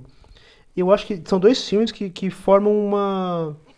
Um, é, eles criam uma rima que eu acho interessante, assim, acho que daria muito bom, daria legal, assim, uma sessão dupla dos dois filmes, porque eles têm muita coisa em comum, como, por exemplo, essa coisa da, da tentativa de comunicação, é, esse suspense que vai se perdurando, que não precisa, você não precisa dissipar o suspense com uma cena de, de, de violência agressiva, assim, para você chocar, não, é um filme que vai de maneira muito paulatina construindo esse esse ambiente tenso, esse ambiente. É, apesar de eles, estar, eles estão ali em local, em local aberto, cara, tem momentos que você fica até meio. Eu me sinto até meio claustrofóbico vendo esse filme, assim. Eu, eu gosto dessa forma como, como esses personagens eles vão reagindo, eles vão ficando perturbados, eles vão ficando é, nervosos naquela situação. Isso deixa o público nervoso também. A relação com a esposa dele é desesperadora. Todo esse núcleo familiar eu acho desesperador, assim. Como ela tenta ajudá-lo, ela tenta entendê-lo, mas ele não faz questão nenhuma de, ajuda, de, de, de, ser ajudado e ela fica nesse desespero. Ela tem aquelas duas crianças para lidar. É, ela olha com um olhar para ele de. Não é um olhar de raiva, é um olhar de, é um pedido de socorro que ela, que a forma como ela olha, se dirige para ele e ele parece que não consegue enxergar esse essa situação, ele não consegue enxergar o quão desesperada essa, essa mulher tá, o quão ela tá vendo a família dela se desfazendo ali na frente dos olhos dela, ela não tá conseguindo lidar com aquilo. Eu acho esses primeiros, sei lá, 40, 50 minutos assim, muito, dolorido, muito dolorido. E depois acho que o filme vai ganhando um, um novo ritmo, acho que até ele cai um pouquinho. O que o, o Leandro falou que ele sentiu na primeira vez que ele assistiu esse, esse ritmo mais é, lento, muitas vezes até meio cansativo. Eu, mesmo depois da segunda revisita, é, na segunda vez que eu vi o filme, eu ainda sinto um pouquinho desse, desse peso, mas já consigo entender todo esse contexto familiar, pessoal que o Spielberg carrega aqui nesse filme. Alguns vão achar ele melodramático demais, eu, eu discordo, acho que para mim nesse sentido assim, eu gosto que esse final, ele deixando tudo para trás é, e seguindo a vida dele, eu acho que é um final que o Spielberg ele ele põe na mesa assim, ele julga esse cara mesmo, ele coloca esse cara como, como um, uma pessoa incapaz de lidar com os problemas familiares. Talvez nesse momento o Spielberg esteja de alguma maneira espelhando esse personagem do pai dele, que teve uma separação que de início o Spielberg não não soube lidar muito bem com a situação. Acho que hoje ele já, ele já até fala que é, depois de um tempo ele refletiu melhor sobre, sobre como aconteceu essa, essa separação, mas naquele momento ele não, não compreendia muito bem então acho que nesse final ele dá essa. essa meio que tipo. É, como que fala? Ele meio que. que coloca um carimbo mesmo de, de, de escroto no cara, de vacilão, de, de, uma pessoa que não, que não tem esse apoio. O selo escroto. Né? Não, na testa. De, de pai ausente mesmo, de pai que é, os problemas dele são mais importantes do que os problemas da própria família. É, e tipo, nossa, eu tenho inveja de você, né? Tipo, você consegue abrir mão de tudo e seguir o seu instinto e seguir o seu sonho e junto com esses aliens você consegue desapegar muito fácil, né? É, eu acho que o, o, a, a, coisa que mais me agrada nesse filme, assim, de novo, né? Desenho de som, trilha sonora maravilhoso. É, eu acho que esse mistério que ele cria não se perde porque ele mostra muito pouco, né? É, ele revela ali a nave, a silhueta dos aliens, a gente consegue ver um pouco desses aliens, mas não passa disso, assim. E eu acho que essa experiência sensorial que o Leandro comentou é uma perspectiva muito interessante, né? Os aliens não vão chegar aqui na Terra e começar a falar inglês com a gente, né? Como seria a gente tentar vislumbrar essa comunicação que transcende a linguagem falada, né? Isso é muito interessante.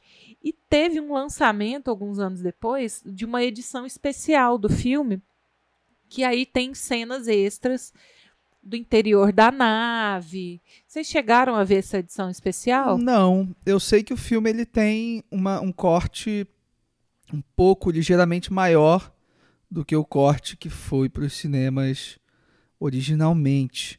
Mas eu não, não lembrava disso de de ter uma de ter, uma, de ter cenas dentro da, da, da nave, não, não. Não sei disso. Eu sei que o, o, o, o corte que foi pro cinema tinha alguns minutos a menos do que o, o Director's Cut. Coisa de 3, 4 minutos de diferença. É, tem algumas cenas do interior da nave, assim, que eu acho desnecessário. Não sei se essa edição especial foi uma uma exigência do estúdio, o que, que foi. A gente sabe que hoje o Spielberg ele tem autonomia para fazer o corte final. Acho que depois do, do Jaws, né? Depois do Tubarão, ele ganhou essa autonomia de ter o corte final dos seus filmes. Então, o que a gente vê na tela é exatamente aquilo que ele queria editado, né? Mas tem essa curiosidade aí, se vocês quiserem assistir essa edição especial. Mas eu acho que o filme que foi para o cinema é mais, é, é, é, mais bem acabado. É, a versão que eu vi foi a Director's Cut, que tem 2 horas e 18 minutos, eu acho. E não tinha nada de, de, de cena dentro do dentro da, da nave, não.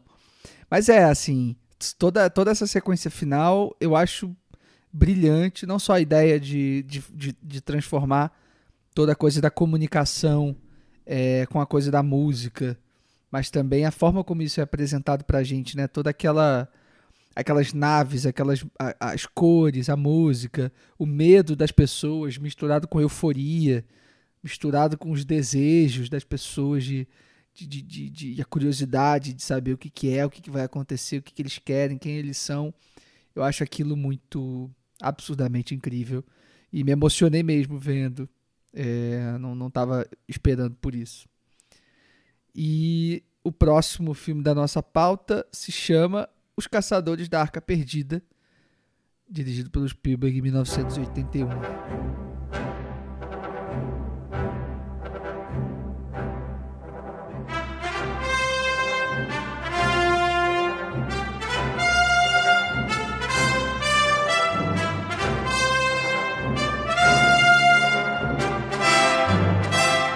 1936, o professor de arqueologia Indiana Jones é contratado pelo governo dos Estados Unidos para localizar a Arca da Aliança e impedir que os nazistas a encontrem primeiro. Esse filme ele teve um dedinho do George Lucas, né? É uma produção que mais que um dedinho. pensada, né, planejada do George Lucas, Idealizada. que convidou Spielberg no momento em que ele estava em baixa, né, que ele tinha acabado de dirigir aquele, aquela comédia, né? 1941, Uma Guerra Muito Louca, em 79, depois do Contatos Imediatos, e o filme foi um fracasso. Ele estava em baixa ali na, na. Um filme também estourou orçamento, uh, não fez sucesso, né? Ao contrário do Tubarão.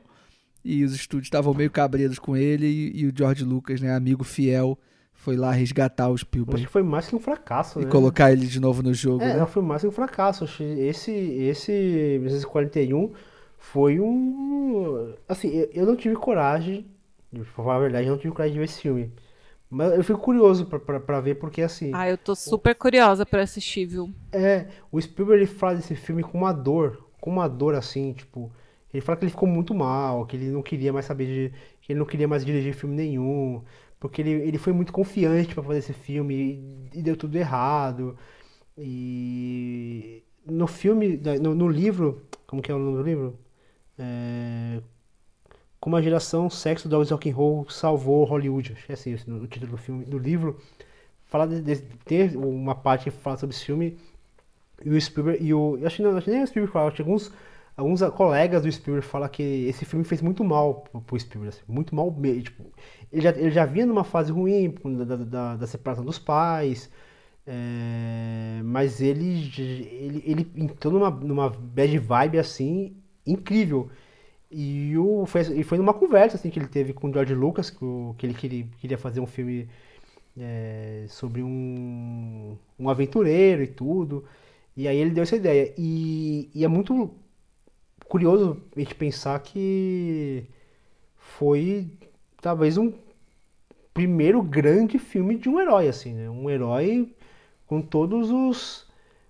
tudo que caracteriza assim, um herói é um, um, personagem, um, um, herói que tem a sua, o seu alter ego, né? Ele é um professor, Só que além do professor, ele. Não, já, já teve o Super-Homem, né, Fernando? No cinema. É, o Superman foi, foi de 74? Su Superman é de 78. Não lembro que ano que é o Superman. É verdade, o Superman foi veio antes, 64. Mas o, o eu, eu acho muito interessante, assim, o, o como foi criado esse personagem. Mas o, o, é, o Indiana Jones é o herói possível, né? É, é o herói humano.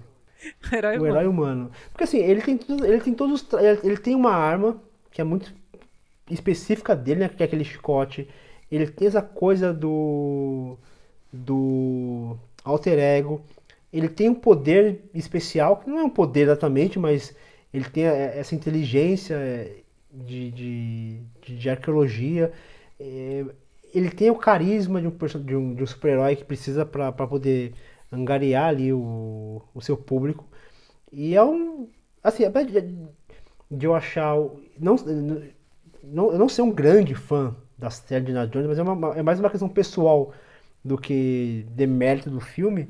Eu acho incrível, assim, como é, é gostoso de você ver o, o Harrison Ford se divertindo com aquele. E, e por ser um filme. De novo, é um filme que eu assisti quando criança e eu não lembrava que ele era tão violento assim. Tem umas cenas assim bem violentas assim. Tem uma cena que o cara toma um tiro na cara e voa sangue assim no, no, no vídeo do carro, no, do caminhão. Mas ele tem umas cenas assim de luta que beira o. sei lá, beira o. uma pantomima assim, né? Uma, uma, sabe como você dá porrada? Parece que você vai ver aquele barulho de pou e a pessoa vira, e a pessoa se dá cambalhota. É uma, é uma, é umas lutas meio, meio farsesca, assim. Então ele é uma mistura, assim, tem esse lado leve, bobo, às vezes até meio infantil, mas ainda assim é um filme com uma certa violência. Fala ali um pouco, fala, tem, tem aquela, toda aquela questão envolvendo a arca do pacto, toda aquela parte religiosa, é, tem até uma parte meio, meio é, meio espiritual ali, falando sobre, sobre é, você não tentar desafiar aquilo que é desconhecido. Mas acho interessante, assim, eu, eu, eu foi, foi uma experiência boa, assim, revisitar esse filme depois de... Acho que eu, eu devo ter visto esse filme pela primeira vez quando eu era adolescente, lá para 95, 96. E rever agora foi, foi interessante, assim, apesar de não ser um, um personagem do qual me apegue muito, é um filme muito divertido, assim. Isso é, é inegável, assim. Você se diverte do, do início ao é, fim. Eu acho, eu acho que o, o principal trunfo do filme para mim é que ele brinca com o próprio gênero e ele não se leva a sério. Então, o, o Indiana Jones é esse herói possível mesmo. Ele não, ele não é um herói, ele é um arqueologista que se mete em umas confusões aí nas horas vagas, né? Mas é um cara que está lá na academia dando aula de segunda a sexta. Então, eu acho que o filme brinca é, com esse gênero de aventura, do épico. Eu acho que tem muita influência do Lawrence da Arábia aqui, tanto nas locações, é, nesses planos abertos, nesses cenários vastos mas ao mesmo tempo que tem essa grandiosidade na produção, cenários e direção de arte e reconstrução de época, né? A gente está falando aqui de anos 40, né? Segunda Guerra Mundial. É, eu acho que o filme tem umas gags de humor que brincam né, com quão absurdo algumas situações é, tem ali. Então, todo filme de herói, de ação no Oriente Médio vai ter um espadachim né? E aqui ele resolve essa história do espadachim de uma forma jocosa, debochada. E é mais um desses episódios em que o Spielberg tem que pensar rápido e resolver a situação, né? Porque é, nesse filme o Harrison Ford, durante as gravações, teve um problema de desinteria, um problema intestinal, e ele estava passando muito mal e não poderia gravar naquele dia e eles estavam com a diária ali para gravar. Ia ter uma super luta contra aquele espadachim, né? Entre o, entre o Indiana Jones e o espadachim, ali na, ali na cidade. E como Harrison Ford não estava em condições de fazer uma coreografia de luta, o Spielberg foi lá rapidão e pensou nessa saída maravilhosa, né? Que o espadachim chega, faz todo um malabarismo ali com a espada, o floreio, o Harrison Ford só saca a arma e mata ele, né? É... e muita gente depois fica filosofando sobre o que significa aquela cena, né? Mas na verdade foi uma saída engraçada e rápida que o Spielberg achou para liberar o Harrison Ford da, da diária de gravação. Essas lendas de produção de Hollywood são é, muito boas. lendas né? do Spielberg, né? E que funciona, né? Então o filme tem vários momentos em que era para o Indiana Jones ser o super-herói e ele tropeça, ele cai, ele é um, um, personagem que sente o impacto das coisas, né? Ele sente dor, ele sente frio, ele se machuca, ele fica triste. É, isso reflete no personagem, nas ações dele. Então, é, eu sinto que o Indiana Jones, ao mesmo tempo que ele é um, um clássico que deu origem a vários outros filmes, né? Ele também é uma espécie de paródia né, desse tipo de história épica, de desbravadores, de aventuras em terras do Oriente, e viagens de avião pelo globo, e guerra mundial, não sei o quê. Mas ao mesmo tempo ele está brincando com isso, né? O personagem não se leva a sério, a mocinha em defesa não tem nada de indefesa, né? Aquele plano sequência é, da personagem ali no, no bar, no, é no Tibete, né? É, que ela tá naquela competição de, de shots. É um plano de sequência incrível que a gente nem percebe que é um plano de sequência, né? A gente está acostumado com essa câmera do Spielberg que transita, que se movimenta com dinâmica, com fluidez, né? Nos quadros, mas é um plano de sequência lindo e que é uma cena grande para estabelecer quem é essa personagem e faz isso muito bem. Então, brinca com isso, né? Não tem nada de mocinha, né? O par romântico é e ao mesmo tempo não é um par romântico. Eles não se, se rotulam dessa forma, né? Então, é, para mim, o mérito do filme é ele não se levar a sério. E, claro, toda a parte do roteiro, a parte técnica, são cenas muito bem coreografadas. Tem um design de produção incrível, trilha sonora marcante, incrível também. Eu acho que é uma é, o, é, o, é o, a pura nata do entretenimento, esse filme que agrada a todas as classes, todas as idades. É, eu acho curiosa e, e complexa essa figura do Indiana Jones. Até hoje, essa figura me instiga. Eu não sei se eu sou particularmente fã dela. Eu nunca fui exatamente um, um grande fã dos filmes do Indiana Jones. Mas ela é uma figura que me instiga talvez por essa ideia que você comentou, é, que vocês dois comentaram em relação a, aos elementos que, que, que, que compõem a figura do Indiana Jones, né, tem, que tem a ver com uma ideia de que o Spielberg ele não está construindo um personagem exatamente, porque a gente não sabe muito bem a relação. Isso nos outros filmes eu acho que, que, que, que se constrói melhor, mas nesse início, nesse primeiro filme, é, a gente não sabe muito bem qual é o passado dele, a gente não, não conhece é, pessoas da vida dele. A gente está acompanhando um momento, um recorte da vida desse personagem. Então você não há uma construção intensa de personagem. Acho que há sim uma construção intensa de um ícone, né? De uma grande figura. Que é isso, que tem o chapéu, que tem o chicote, que tem medo de cobra e etc. Né? Você tem pequenos, pequenos e expressivos elementos que constroem esse ícone, mais do que construir exatamente um, personagem. E aí, nessa linha, eu, eu, sinto que, pelo menos aqui no, no, nos Caçadores da Arca Perdida, que não é o meu filme favorito da, da franquia, eu gosto muito do, do, do terceiro filme, é, eu acho que aqui é a minha a personagem que eu acho mais interessante é, é, é a Marion, porque ela, ela, é, é, ela tem toda essa essa, é, essa força, essa vitalidade ao longo do filme que eu acho muito incrível e acho um, meio que um contraponto à figura do Indiana Jones, né? Eu acho ótima também essa cena de introdução dessa personagem que a Marina descreveu.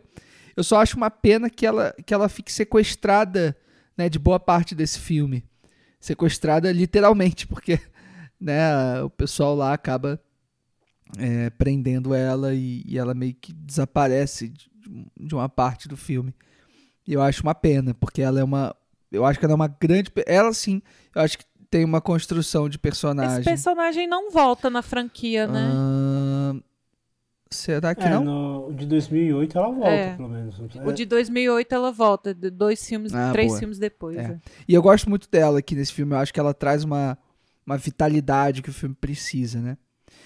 E, e, e, e eu acho curioso como, como os caçadores da Arca Perdida têm essa essa graça, né, de, de soar como um filme B americano, porque é algo que o George Lucas queria muito fazer, né? É a origem do projeto, é essa. E eu acho a opção de chamar o Spielberg para dirigir isso é incrível, né? A ideia que o George Lucas teve para né, de chamar o Spielberg eu acho muito coerente. Acho que o Spielberg faz um bom trabalho nessa lógica de, de, de quase homenagem, né? Nesse sentido, eu acho que a primeira cena do filme é, é, é é perfeita, né? Porque ela resume tudo o que é o, o, o que é Indiana Jones como filme, o que é essa, esse espírito, né? Que é toda aquela trajetória desse, desse personagem indo buscar um artefato misterioso, enfrentando obstáculos no caminho, né? Que é algo muito próprio do filme de aventura, né? Você tem que atingir um objetivo, você tem que é, chegar de um lugar ao outro e passar por obstáculos para chegar naquele lugar. Eu acho que o Indiana Jones faz isso muito bem, né? Hoje se chama de gamificação da experiência. Ah, certamente. é, é, certamente. E acho que Indiana Jones inspirou muito games, na real, assim. Acho que é, é um pouco isso às avessas, né? Tem um... Eu ia falar isso quando a gente estava comentando contatos, mas eu queria lembrar a figura de um, de um parceiro importante para o Spielberg, é, importante e constante né, na filmografia do Spielberg, que é o montador, o Michael Kahn, que é um, um montador que, que vai, vai trabalhar com, com Spielberg é, desde do, do Contatos Imediatos em diante. E, e, eu acho que aqui ele faz um bom trabalho também de, de conseguir dar essa, essa noção de urgência e de aventura e de ao mesmo tempo ser um filme para criança, ser um filme para adulto, né? O típico filme família, que talvez o Spielberg tenha amadurecido né, essa ideia e, e transformado isso em algo popular é, no cinema. É, ah, obviamente, o John Williams volta também aqui com uma trilha sonora marcante novamente. Né? É, é hoje falar do John Williams é meio né, é chovendo molhado, mas eu imagino como devia ser receber essas trilhas sonoras na época, né? trilhas sonoras muito marcantes e melodias cantaroláveis, né? É, eu acho muito boa essa, essas parcerias também, que eu acho importante de marcar. E é isso, né? Um filme com nazistas, né? Então, estavam falando da violência aí, há uma violência também simbólica no filme que é absolutamente própria do seu tempo, né? Hoje em dia, dificilmente um filme desse tipo passaria por essas questões. É, imagina, um filme com nazista que no final do filme é derretido por fogo, por fogos, é, sei lá, mágicos. A, a, ira divina, né? Ira divina derretendo a cara do, do nazista assim na frente da câmera. É bizarro, cara.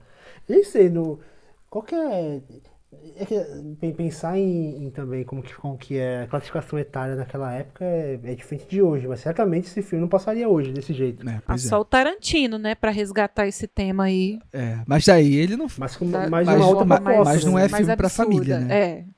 Isso que é uma outra é. proposta. É. e, e, falando Exatamente. em filme família, eu acho que o próximo filme da nossa pauta tá absolutamente entregue a isso, né? Que é ET. O Extraterrestre, de 1982.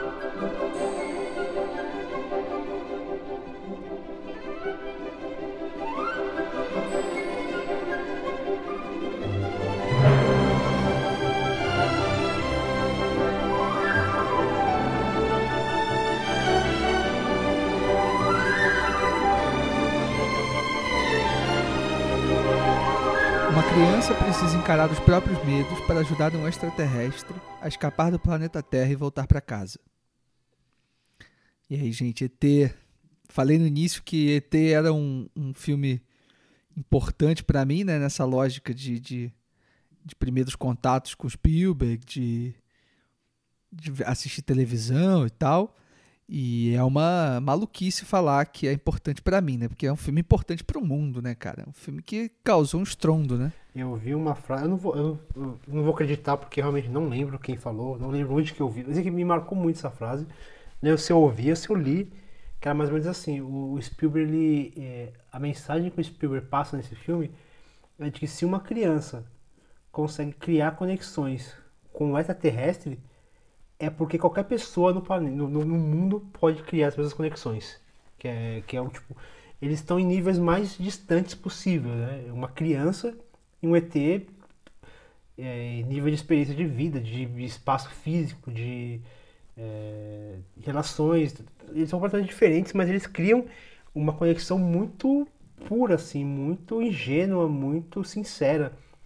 E é um filme assim que, assim, eu já vi esse filme, sei lá, quantas milhares de vezes e eu me emociono toda vez, assim. Não tem uma vez, é impossível. E assim, eu me emociono não só na, nos momentos que é, que é normal se emocionar, como no momento da despedida, no final, que é um momento muito triste, mas, cara, aquela, a cena dele, do, do, do Elliot voando com a, com a bike, passando na frente da lua, é tão lindo, mas tão lindo, mas tão lindo. Não, eu não consigo olhar, assistir esse filme, olhar para aquela cena e não sentir um arrepio assim no corpo, porque é um recurso muito simples assim, né? Sabe, você vê que, que não existe movimento natural daquela, daquela cena, mas tipo, não precisa, alguém tá falando de uma bicicleta voando, sabe? Nada é mais fantasioso do que uma bicicleta voando. Não precisa ser uma bicicleta voando com total realismo, sabe? Eu acho que essa mensagem para mim é muito importante desse filme. Né? As coisas elas não precisam ser realistas. Você não, você não precisa comprar a ideia de que aquele ET existe mesmo. Você não precisa comprar a ideia de que aquela bicicleta voou mesmo. Não precisa contar, você não precisa comprar a ideia de que realmente eles conseguiram fazer um, tipo, algum tipo de comunicação por meio de um guarda-chuva e um radinho de pilhas. Não é isso que faz o filme ser interessante. Eu acho que essa cena para mim me toca muito nesse ponto. E toda vez que eu assisto eu fico emocionado com a cena, assim. Todo, todo, tem uma vez que eu não consigo, que, que não, não, não fico todo arrepiado quando eu vejo essa cena. Eu acho que esse tema da conexão com as pessoas, entre as pessoas, de você criar laços com alguém, é uma coisa muito inerente do ser humano. Todo mundo está buscando algum tipo de conexão o ser humano é um ser sociável, a gente não nasceu para ser sozinho. É, e o mais intenso, mais interessante para mim é a análise que o próprio Spielberg fez do filme, né? Que ele diz que ele quis retratar essas crianças que são filhas de um casal recém-divorciado, né? E que ele colocou nessa criança toda a tristeza, a melancolia que ele sentia na época que ele viu os pais separados. E ele usou essa ferramenta do cinema e de contar história e de imaginar e de fantasiar para criar um mundo onde essa criança pudesse voltar a ser feliz. Então ele pensou com ele mesmo: o que, que pode acontecer na vida dessa criança que passou pelo pior tipo de abandono possível, que é o abandono parental, né? Essa criança que está machucada, que está triste, que está abandonada. O que, que pode acontecer na vida dela para resgatar a felicidade, o brilho no olho dessa criança? Aí ele pensou: nossa, só se for uma coisa de outro mundo.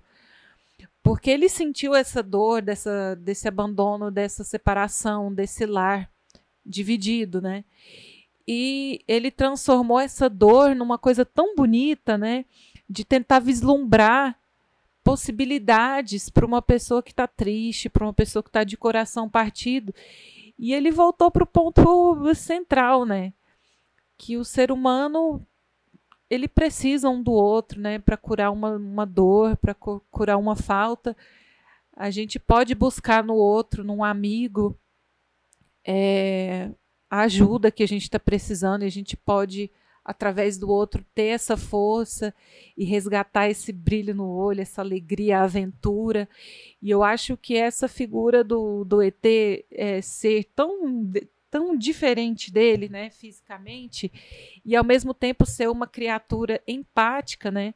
Tudo dá a entender que essa espécie de extraterrestre, ela tem essa natureza empática, que quando ele cria conexão com alguém, ele começa a compartilhar dos sentimentos, né? É, e eu acho que é uma mensagem tão, tão pura e simples assim, né? De que você pode recorrer a, a um amigo, que a ajuda de um amigo, de um familiar, de alguém próximo, essa conexão humana, ela é capaz de curar tanta coisa e de fechar tantas feridas, né? É, eu, eu fico até melancólica de pensar que isso saiu da, da cabeça do Spielberg, assim, o tipo de tristeza que ele devia sentir para pensar nessa fantasia toda para poder resgatar essa criança que entre aspas, né, tinha sido abandonada pelo pai. Então, eu acho a mensagem muito simples, mas que vem com essa embalagem de aventura que o Spielberg sabe fazer muito bem, né? É, e mais uma vez, é, quebrando essa nossa expectativa de que o, a gente espera sempre o pior do ser humano, né? Eu acho que o Spielberg, ele, de novo, vou falar, ele tem uma, um otimismo que eu invejo. Porque se, eu acredito que se vier uma raça alienígena fazer contato aqui, a primeira coisa que os humanos vão tentar fazer é erradicar, é destruir, é jogar uma bomba, não sei. E o Spielberg acredita muito que se chegar a acontecer um contato com uma uma espécie alienígena, que os seres humanos vão ter curiosidade e vão ter um olhar diferente para aquilo. Então o filme cria essa expectativa errada na gente, essa tensão de que as crianças que são esses seres mais puros, mais inocentes, vão acolher esse ET e vão cuidar dele e vão viver essa aventura com ele, enquanto os adultos eles estão rondando ali para poder capturar e possivelmente fazer alguma coisa ruim com esse ET. É, e a gente descobre que não, que os, os adultos também estão procurando ali, já tem muito tempo, porque eles querem ajudar, eles tentam salvar a vida do ET e tal. Claro que depois eles querem ficar com o ET para dissecar. Mas eu acho que essa subversão que o Spielberg faz da nossa expectativa de esperar o pior e de repente ele entrega uma atitude boa, inesperada do ser humano. Eu acho isso muito incrível, né? Um filme muito quentinho no coração que remonta à nossa infância, que faz a gente acreditar na humanidade, mas que como entretenimento também, sem essa parte densa, emocional. É um filme puro entretenimento, é um filme engraçado, com atores muito bons, com a trilha sonora incrível do John Williams, né? Nossa, ET é maravilhoso. É, aqui o Spielberg está lidando com uma ideia de fábula. Ele praticamente inventa uma fábula contemporânea uh, absolutamente é, empática, como você falou, e generosa e, e, emocionante, né?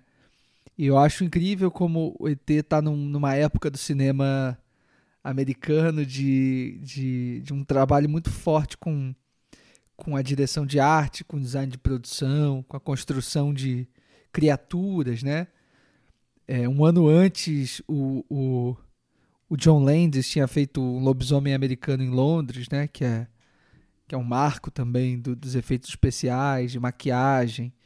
E o ET está inserido nesse momento aí do início dos anos 80, muito marcado por, por esses avanços técnicos e por essa criatividade né, na construção de, de, de monstros e personagens fantásticos. Né? E aqui, mais uma vez, assim como no, no Contatos Imediatos, eu acho que o, o, o Spielberg parte de um mistério para construir uma outra coisa, né? É, só que ao invés dele, dele criar uma ficção científica propriamente dita, que ele tá mais no campo da, da fantasia, né? E nessa ideia de aventura que a gente estava comentando agora sobre o, o, o, Indiana Jones. Então acho que o ET é um misto de fantasia com aventura E, e aqui ele estabelece finalmente a, a, né, o, os elementos que vão nortear todo o cinema americano para a família, né, dali para frente. Então aqui é uma, uma reunião de elementos uh, tanto do, do, do, de uma abordagem de direção, né, de estilo, de você fazer um filme quase universal, né? É, não importa se aquilo ali está representando os Estados Unidos, não importa se a gente está vendo um subúrbio americano, né? Uma família de subúrbio americano. É, não importa se aquela escola do menininho é de determinado jeito, se a casa dele é desse jeito, não importa. Acontece que a gente está é, dentro de uma história que parece ser universal, né? De uma história de, de, de, de conexão, que vocês estavam comentando agora. Então, isso é chegar nessa síntese, eu acho o, o, o mais difícil e é muito bonito como, como o Spielberg chega nessa, nessa síntese, né? Porque você, ele poderia cair para muitos lados, né? Ele poderia ir para lugares é, outros que não esse foco que ele tem ao longo do filme inteiro de querer se comunicar com todo mundo, né? De ter essa vontade de, de com um filme conseguir falar com qualquer pessoa é, do mundo. Isso é muito louco, né? Pensar que, que, que, alguém é capaz de fazer uma coisa assim. E esse fascínio que ele tem pela comunicação faz com que ele, ele consiga fazer uma obra que parte de um olhar infantil e a forma como ele se vale desse olhar infantil é, é genial, assim, porque ele, ele consegue, por exemplo, ele filma muitos personagens num ponto de vista, numa altura que seria a altura do olhar de uma criança. Então você vê os adultos, eles são geralmente tratados quase que num, num pequeno contra-plongé assim, um pouco inclinado para cima. A gente não vê o rosto daqueles adultos, geralmente acho que só a mãe e mais no final do filme, né, que os rostos aparecem, mas até vai um terço do filme, ó, dois terços do filme, a gente não vê o rosto daqueles adultos, a não ser a mãe, até por um motivo de, de ser a presença ali é, talvez o único adulto que, que tivesse aproximação com aquelas crianças, né? E, e o filme todo é, é, é contado pela, pelo olhar daquela, daquela, da, daquelas crianças, sobretudo sobre o, no olhar do Elliot, Elliot, Elliot, que seria quase que um alter ego do próprio Spielberg, né? Uma criança que, que teve muita, tem muita dificuldade na escola, que teve a separação dos pais que que o afetou. O Spielberg ele teve no cinema essa, essa válvula de escape, esse acolhimento, e o Elliot teve no ET. Então, é, esse olhar infantilizado nessa obra faz com que essa obra consiga, de alguma forma, ser um filme memorável para vários adultos, mas também para várias. Eu vi esse filme, já não era tão criança assim, quando eu vi esse filme pela primeira vez, eu lembro que já, já tinha uma certa idade, mas é um filme que me marca desde então, assim. Eu acho que vai continuar marcando. Mesmo não tendo mais nenhuma conexão, digamos, é, pessoal comigo, mas é um filme muito sensível, muito delicado. Aquela cena do que ele esbraveja com a mãe e fala, ah, é, eu, até, eu até falaria com meu pai, mas ele tá viajando com a outra agora. E a forma como a mãe reage àquilo Tipo, ela engole seco, ela não briga com ele, ela só segura o choro, ela levanta, vai lavar louça e ela chora ali silenciosamente lavando louça para expor a criança. Aquilo é muito doloroso, aquilo é muito duro assim. acho que uma família que passou por uma separação sabe o quão dolorido é essa situação. Só que em momento algum o Elliot, o Elliot ele é uma criança, é, sei lá, uma criança mimada, tu, mesmo de, desses atos de, de, explosões assim que, que feriram a mãe, é, o Spielberg consegue trazer é, essa criança para o centro da história para a gente entender por que aquela criança age daquele jeito, o que, o que tanto machuca, o que tanto essa presença, essa ausência do pai machuca aquela criança, o, o quanto a ausência do pai dificulta a comunicação entre aquela criança e a mãe dela e a mãe dele e o filme todo, assim, ele vai é, ele vai jogando esses elementos familiares dentro de uma história de ficção científica, de aventura, ficção nem tanto, né? Mas é mais uma questão de, de uma aventura, de também de explorar o desconhecido, porque o Elliot, de alguma forma, ele tenta mostrar do mundo dele pro Elliot e é, me toca muito também essa, essa questão de que diferentemente do que aconteceu com é, contatos imediatos, né, onde um personagem abandona tudo e vai com, com a nave, e aqui não, porque cada um tem a sua história. O Elliot tem, tem a história dele e a vida dele com a mãe e com, com os irmãos, assim como provavelmente o ET tem a sua história dele com a família, como se configura as pessoas próximas ali dele na, naquela nave que ele vai embora. Então cada um segue a sua vida. Então é, eu acho que aqui o, o, o Spielberg, ele talvez ele até afina mais ainda aquilo que ele tentou trazer com contatos imediatos de terceiro grau. É, é divertido pensar na figura do pai que vai embora com a nave no contatos imediatos de terceiro grau e aqui no ET deixa a família é, para trás. Né? Eu gosto de pensar nessa, nessa relação implícita é, entre os dois filmes. Né? Refletindo aqui nisso que vocês estão conversando, né, dessa linguagem universal que, que o Leandro falou que desde um adulto a uma criancinha a gente consegue se identificar, né? ali com a personagem da Drew Barrymore, muito novinha, e tem os personagens adultos, tem as crianças mais velhas um pouco.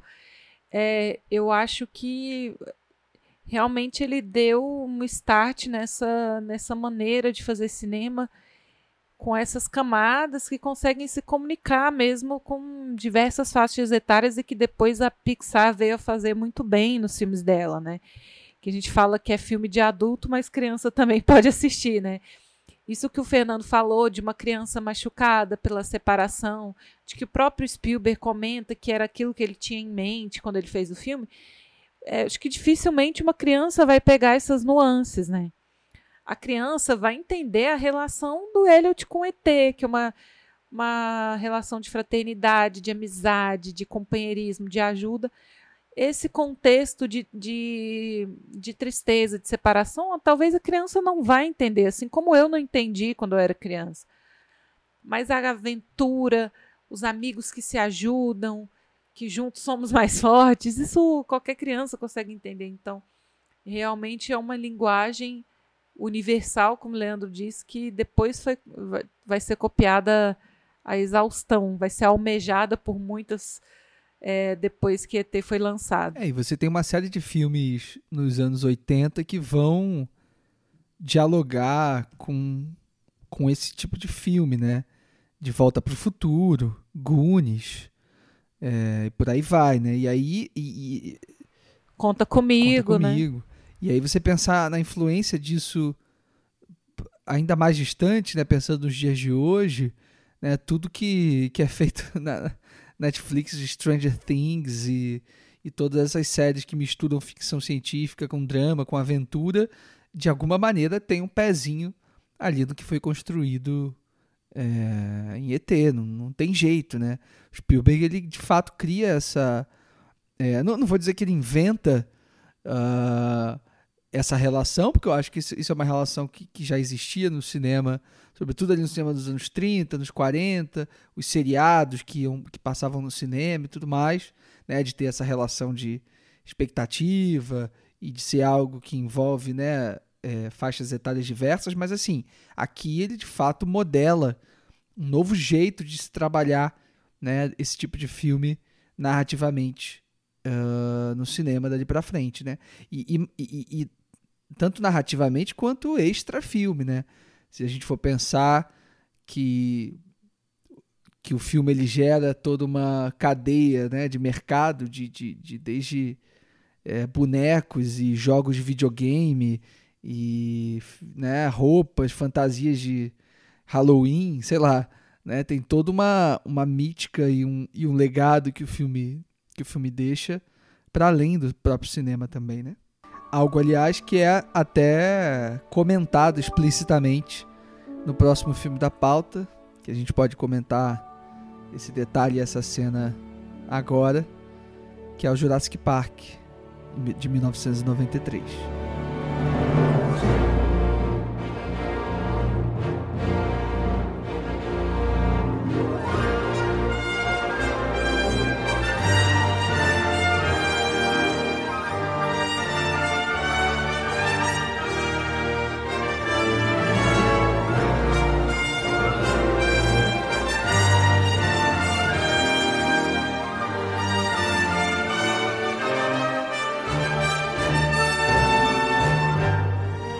Avanços científicos na área da genética permitiram o ressurgimento de dinossauros.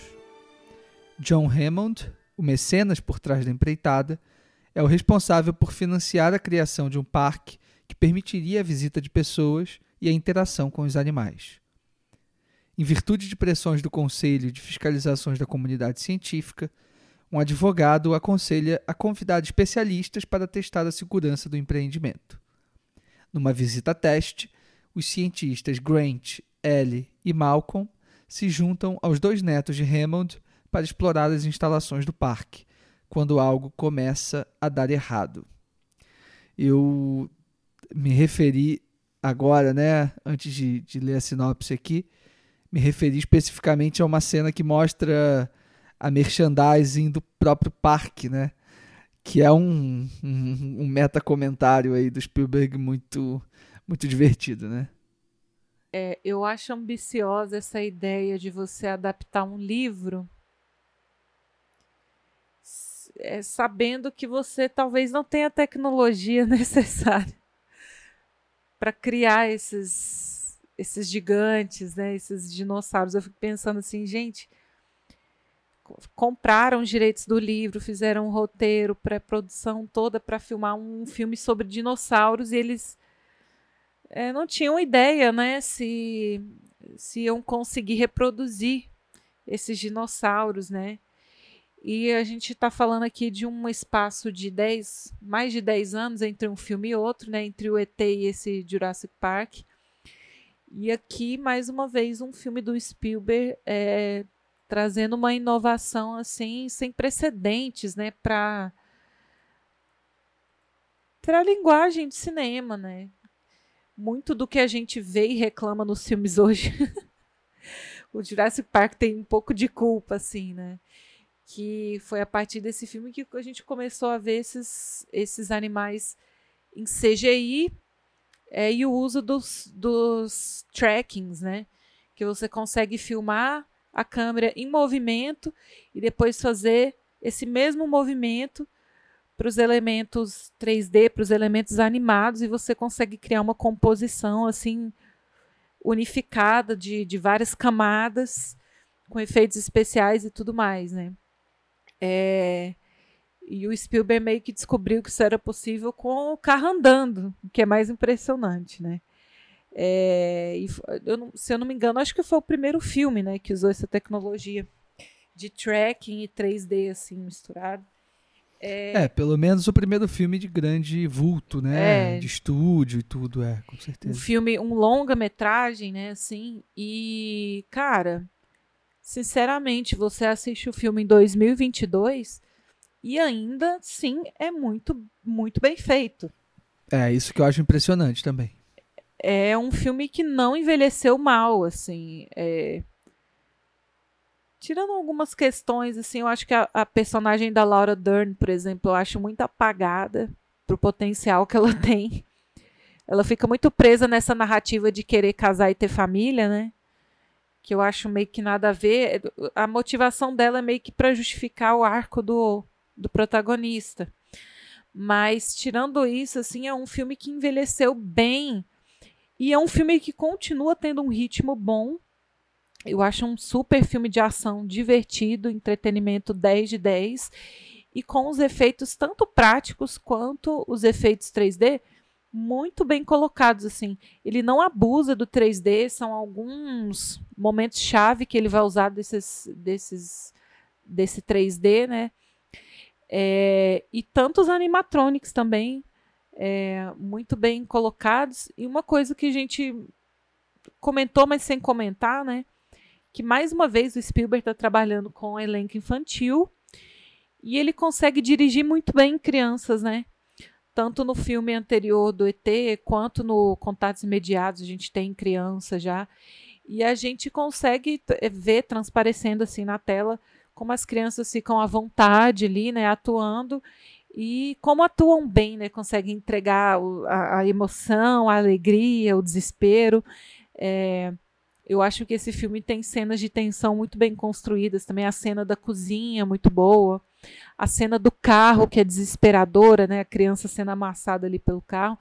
Então, eu acho que ele usa, ele faz toda essa alegoria, né, de você reviver os os dinossauros para falar de uma coisa que estava com certeza muito em voga na época e hoje também, né, que é essa do do ser humano ficar brincando de Deus, né, e, e mexendo com o desconhecido. É claro que a ciência tem que avançar e tal, mas ele tentando delimitar essa linha ética, né, entre o que é o que faz sentido ser você ir lá mexer e o que não faz tanto sentido assim, e as consequências disso.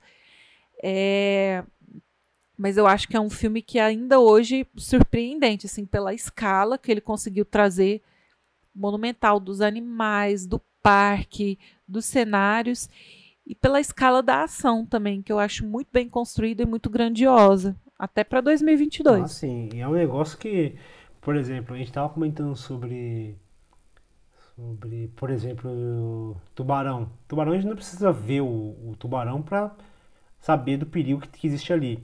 Ou, por exemplo, ET, aquela, aquele, aqueles voos daqueles, aquelas crianças com aquelas bicicletas, não precisava ser um, um, um, um CGI muito bem, bem executado para você realmente acreditar que aquelas bicicletas estavam voando. Só que aqui, se os dinossauros não fossem bem feitos, talvez o filme não tivesse o resultado que teve. Assim. Acho que precisava disso. Para o filme funcionar, esses dinossauros tinham que ser bem feitos. Eu acho que se fosse um, 3G, um, um CGI porco, um 3D zoado, ou animatronics que fossem muito, sei lá, que não tivesse uma boa articulação, não, não se mexesse bem, eu acho que o filme não teria o impacto que teve, porque eu lembro desse filme quando eu assisti assim que o, o primeiro dinossauro apareceu, que é aquele não vou lembrar o nome de dinossauro, me desculpem, mas o pescoçudão lá. O Brontosaurus. Exatamente. E se não for, não, também não vou saber dizer se, se você acertou ou não. é o herbívoro. Exatamente. Cara, é assustador. Quando eu vi. E assim, uma das tristezas que eu tenho na minha vida foi de não ter visto esse filme no cinema. Hoje não teria o mesmo impacto, assim. Eu, eu queria ter visto pela primeira vez no cinema. Isso, por isso que eu falo que é a importância de, de ir ver filme no cinema, porque o impacto é diferente. Se eu tivesse visto esse filme pela primeira vez no cinema, no telão, seria uma outra experiência. E quando eu vi esse filme pela primeira vez, eu vi numa televisão de, sei lá, 21 polegadas em casa. Então, é uma outra experiência. Mas mesmo assim, foi uma experiência muito impactante. Então, eu penso muito como, que, como será que foi ver esse filme pela primeira vez numa telona, assim. Deve, devia ter sido um negócio Fê, surreal.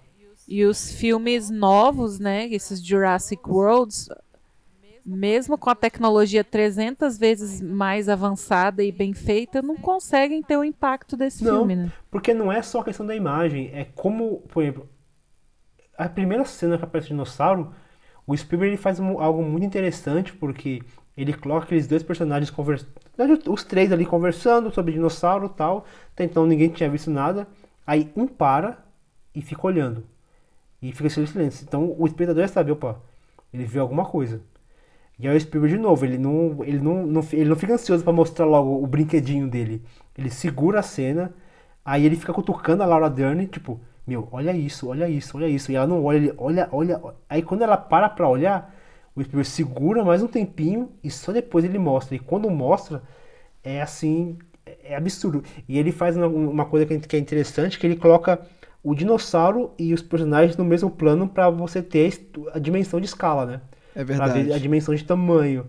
É muito inteligente. Então, é isso, né? Não é só a questão da tecnologia e como que você utiliza a tecnologia. Oh, não é uma questão só da tecnologia, é como que você utiliza a tecnologia.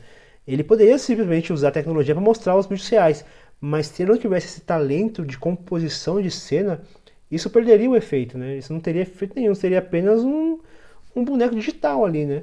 E esse filme ele tem essa, por exemplo, vai, uma outra cena que é, é memorável e traz de dimensão de, de, de, de, potência assim, daquele dinossauro. É a famosa cena do copinho d'água. É uma coisa muito simples, assim, é um copinho d'água se mexendo com, com a pisada do dinossauro. Mas quando você vê aquele copinho mexendo, te dá a dimensão do peso, dá a dimensão do tamanho, dá a dimensão do perigo que aquele dinossauro oferece sem sequer mostrar o dinossauro, porque se não me engano era uma cena até noturna, então até visualizar o dinossauro não seria algo tão simples assim. Então, de novo, o Spielberg, mesmo sem mostrar o, o objeto de que vai passar esse medo, ele consegue transmitir por meio de elementos que não necessariamente são os elementos visuais do, do próprio personagem, do, do próprio robô, do próprio, do próprio dinossauro ou de, tubarão, seja qual filme que for. Então isso mostra para mim o, o brilhantismo, é aí sim, é brilhantismo, não é brilhantismo você é, simplificando ou você tirando o peso da, da palavra, é o brilhantismo, é a genialidade do Spielberg de saber como compor uma imagem e fazer o uso da melhor maneira possível da tecnologia. É, e, e no Jurassic Park ele, ele tá. Parece que toda essa trajetória anterior dele, e aí a gente não comentou aqui, mas entre o ET e o Jurassic Park, ele dirige uma série de filmes e inclusive né, caminha para uma empreitada que para quem conhece o Spielberg hoje já é mais reconhecido, né? Que é a vontade dele fazer filmes uh, aí não mais voltados para a família e para o e pro entretenimento, entre aspas, né? Mas filmes mais sérios, né? Ele vai dirigir A Cor Púrpura em 85. Ele vai dirigir Império do Sol em 87, que aliás é um bom exemplo também de, de direção de, de crianças, né? O Christian Bale tá bem novinho no filme, né? Ele interpreta uma criança ali na guerra, é, na, durante a Segunda Guerra Mundial. Uh, ele vai fazer Além da Eternidade, enfim, é, alguns desses filmes que que que, tão longe, né, daquilo que a gente estava acostumado a ver com ET, Indiana Jones, etc. E aí o Jurassic Park é meio que uma volta, né, um, um, um retorno dele, por mais que né, nesse meio tempo ele também tenha dirigido é, os dois, as duas sequências do Indiana Jones e tal, mas aqui no Jurassic Park parece que ele volta com uma vontade, né, de fazer mais uma vez aquilo que ele reconhecidamente sabe fazer, que é contar uma história simples e, e, e é isso, bem contada, né? É, Jurassic Park tem todos esses elementos uh, simples de, de, de expectativa e de recompensa que a gente está acostumado a ver nos grandes filmes do Spielberg, né? Isso que, você falou, Fernando, da, desses, desses pequenos detalhes que são muito importantes para a narrativa, né? Essa coisa do copo d'água é, é, a primeira vez que a gente vê o, o Tiranossauro Rex, né? É a primeira vez que a gente vê esse esse grande dinossauro, que no caso é o grande monstro do filme, né? O principal monstro do filme, que está presente na, no cartaz do filme, na divulgação e tudo mais. A gente é, a gente antecipa a, a figura dele, né, enquanto monstro, por esse, por esse copo d'água. E antes disso, é antecipado também por um diálogo, né? Tem um determinado momento que o Hammond está, não sei se é no helicóptero, é quando eles chegam ali embaixo, que o Hammond fala que existe um que tem um tiranossauro Rex ali no parque, né? E, e todos esses pequenos detalhes são muito importantes, né, para que a gente tenha essa sensação de, de recompensa ao longo de todo o filme, né? Você tem a coisa do Alan com com a, com a garra do, do, do Velociraptor, né? Então você sabe que o Velociraptor vai ser um, um dinossauro fundamental para aquela narrativa antes mesmo da gente chegar no parque, né? Então você tem esses, é, essa forma é, é, é, minuciosa e esquemática até em certo nível, mas eu acho que, que, que, isso serve ao filme muito bem, né? serve a esse tipo de filme de ação, de aventura muito bem, que é essa, esse cuidado do Spielberg nessa construção visual que, que vai além do roteiro, né? É, isso acho que começa no roteiro, mas está ali no estilo que o Spielberg adota e na mise-en-scène que ele cria é, para construir o filme, né? Na verdade, até antes, né? Na, na logo no, no, começo, quando eles estão naquela. É uma espécie de. de uma escavação, que aí tem aquela criança que, que fala que ah, esse daqui não. Esse bicho não parece ser tão assustador assim. E aí ele fala que o Velociraptor ele só ataca em grupo, né? Então você Exato. já dá uma dimensão, pô, beleza, só ataca em grupo. Quando aparecer, não vai aparecer sozinho, né? Então você já espera que, que existam mais é, dinossauros daquela cena. E esse filme, ele, ele, tem, ele teve um impacto tão grande. Eu não lembro, talvez eu esteja cometendo uma injustiça com, com as pessoas apaixonadas por dinossauros, mesmo antes desse filme. Mas assim, cara, depois de que lançou Jurassic Park, o que teve de dinossauro É. explodindo em tudo que é, É absurdo. era figurinha. Mas eu acho isso, esse comentário dele muito incrível, porque ele estava sofrendo com essa cobrança da indústria. Tipo assim, como o Spielberg, como você ousa querer fazer filme dramático, filme histórico? A gente falou, a gente te colocou na caixa do blockbuster, você vai ter que fazer blockbuster. É, a gente não paga seus filmes pra isso. né? É, sabe? Ninguém quer saber de você experimentando por aí. Então, a partir do momento que ele é, naturalmente envelhece, e amadurece as ideias e busca outros temas para tratar, até esse resgate da herança judaica dele, que vai vir depois, na temática dos filmes, isso tudo é um processo natural de, de reconhecimento, de amadurecimento. E ele deve ter ouvido demais, cara, larga desse o cor púrpura, vai fazer um filme de ação, vai fazer um filme de, de crianças correndo de um monstro e tal. E ele, ah, tá bom, vou fazer, vou fazer bem, mas vou, vou enfiar minha crítica aqui no meio, né? Que é como a indústria é ferrenha, assim, como ela tenta desvirtuar demais as coisas, né? Sempre a intenção é boa, mas as pessoas conseguem desvirtuar aquilo. Então o cara começou com a pesquisa genética para tentar tirar, tentar trazer à vida os, os animais da extinção. Nossa, se você pensar pelo lado prático, é uma ideia muito boa. Se você tem o gene lá de um bicho que foi extinto, e se você conseguir preservar essa espécie, maravilhoso. Mas e as implicações disso, né? E eu acho que o personagem do matemático ali, ele é muito essa voz da razão, né? Que traz esse conta esse conta contraponto pra gente, né? O tempo todo. Ele, cara, mas se os dinossauros foram extintos, foi uma seleção natural. Os seres humanos jamais é, teriam evoluído e sobrevivido da forma que aconteceu se os dinossauros ainda reinassem aqui na Terra, né?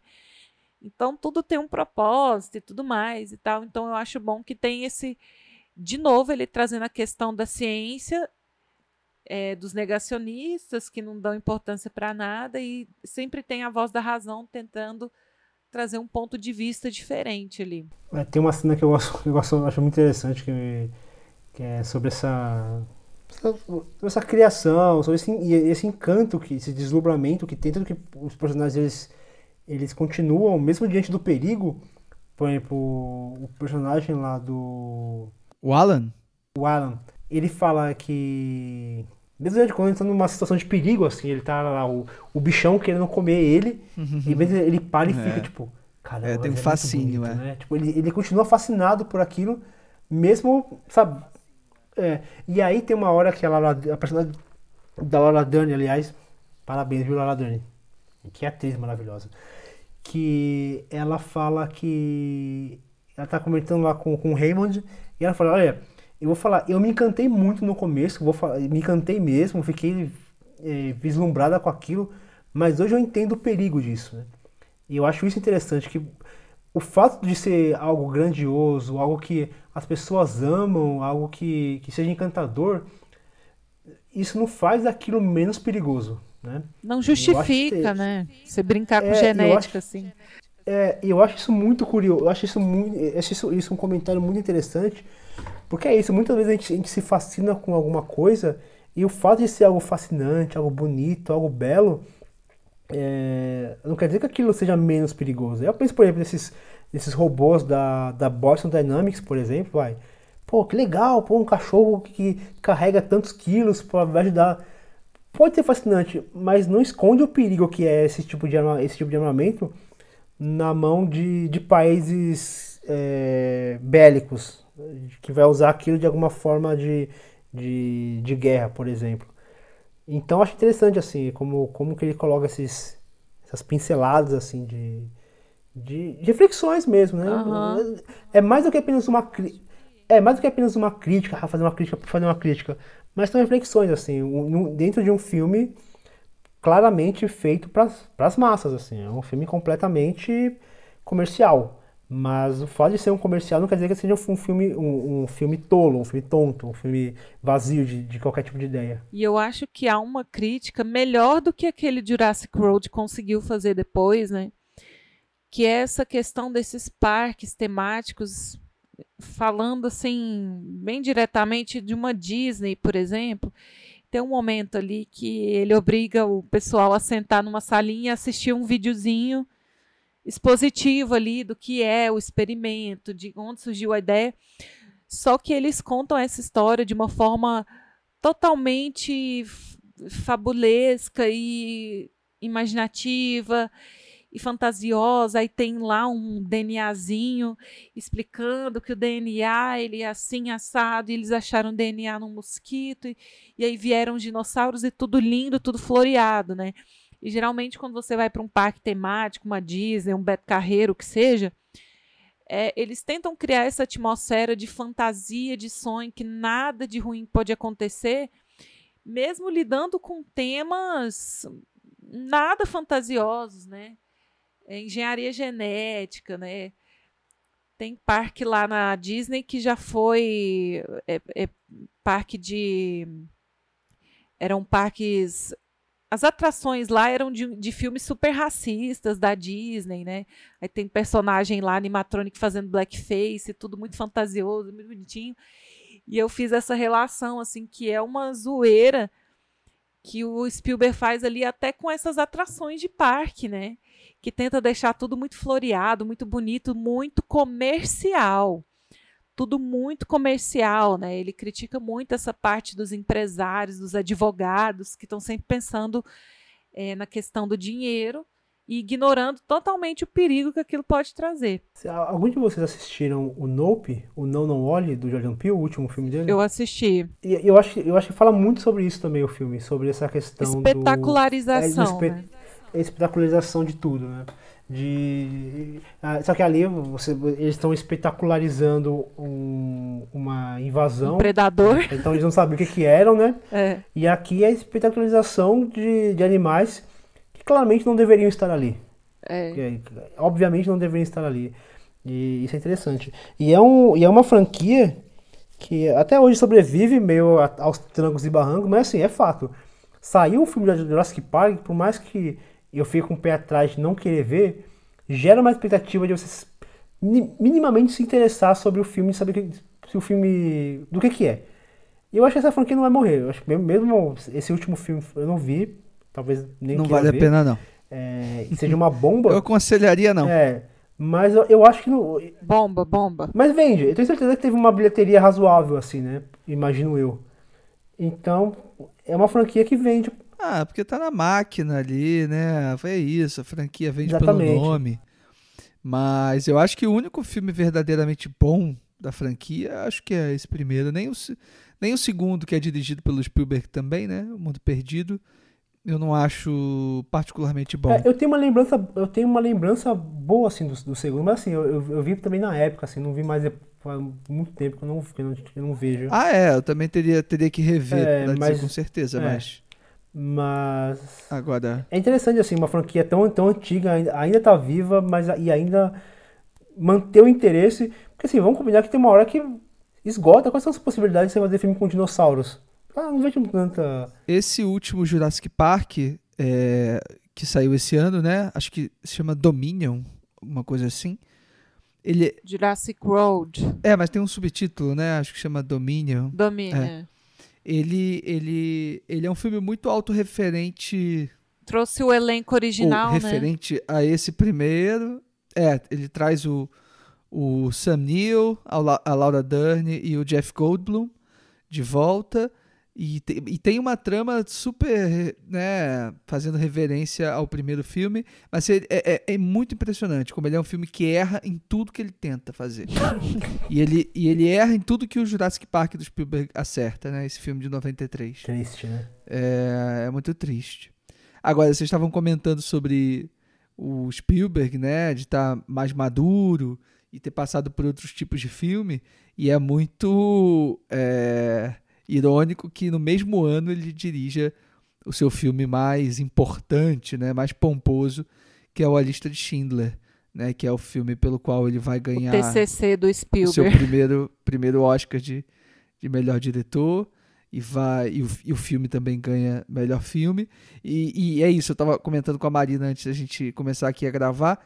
Eu não revi o, o Lista de Schindler, então é, não, não posso afirmar, mas eu tenho uma, uma forte convicção de que Jurassic Park seria, é, é, é, é a grande obra do Spielberg de 1993. A obra definitiva.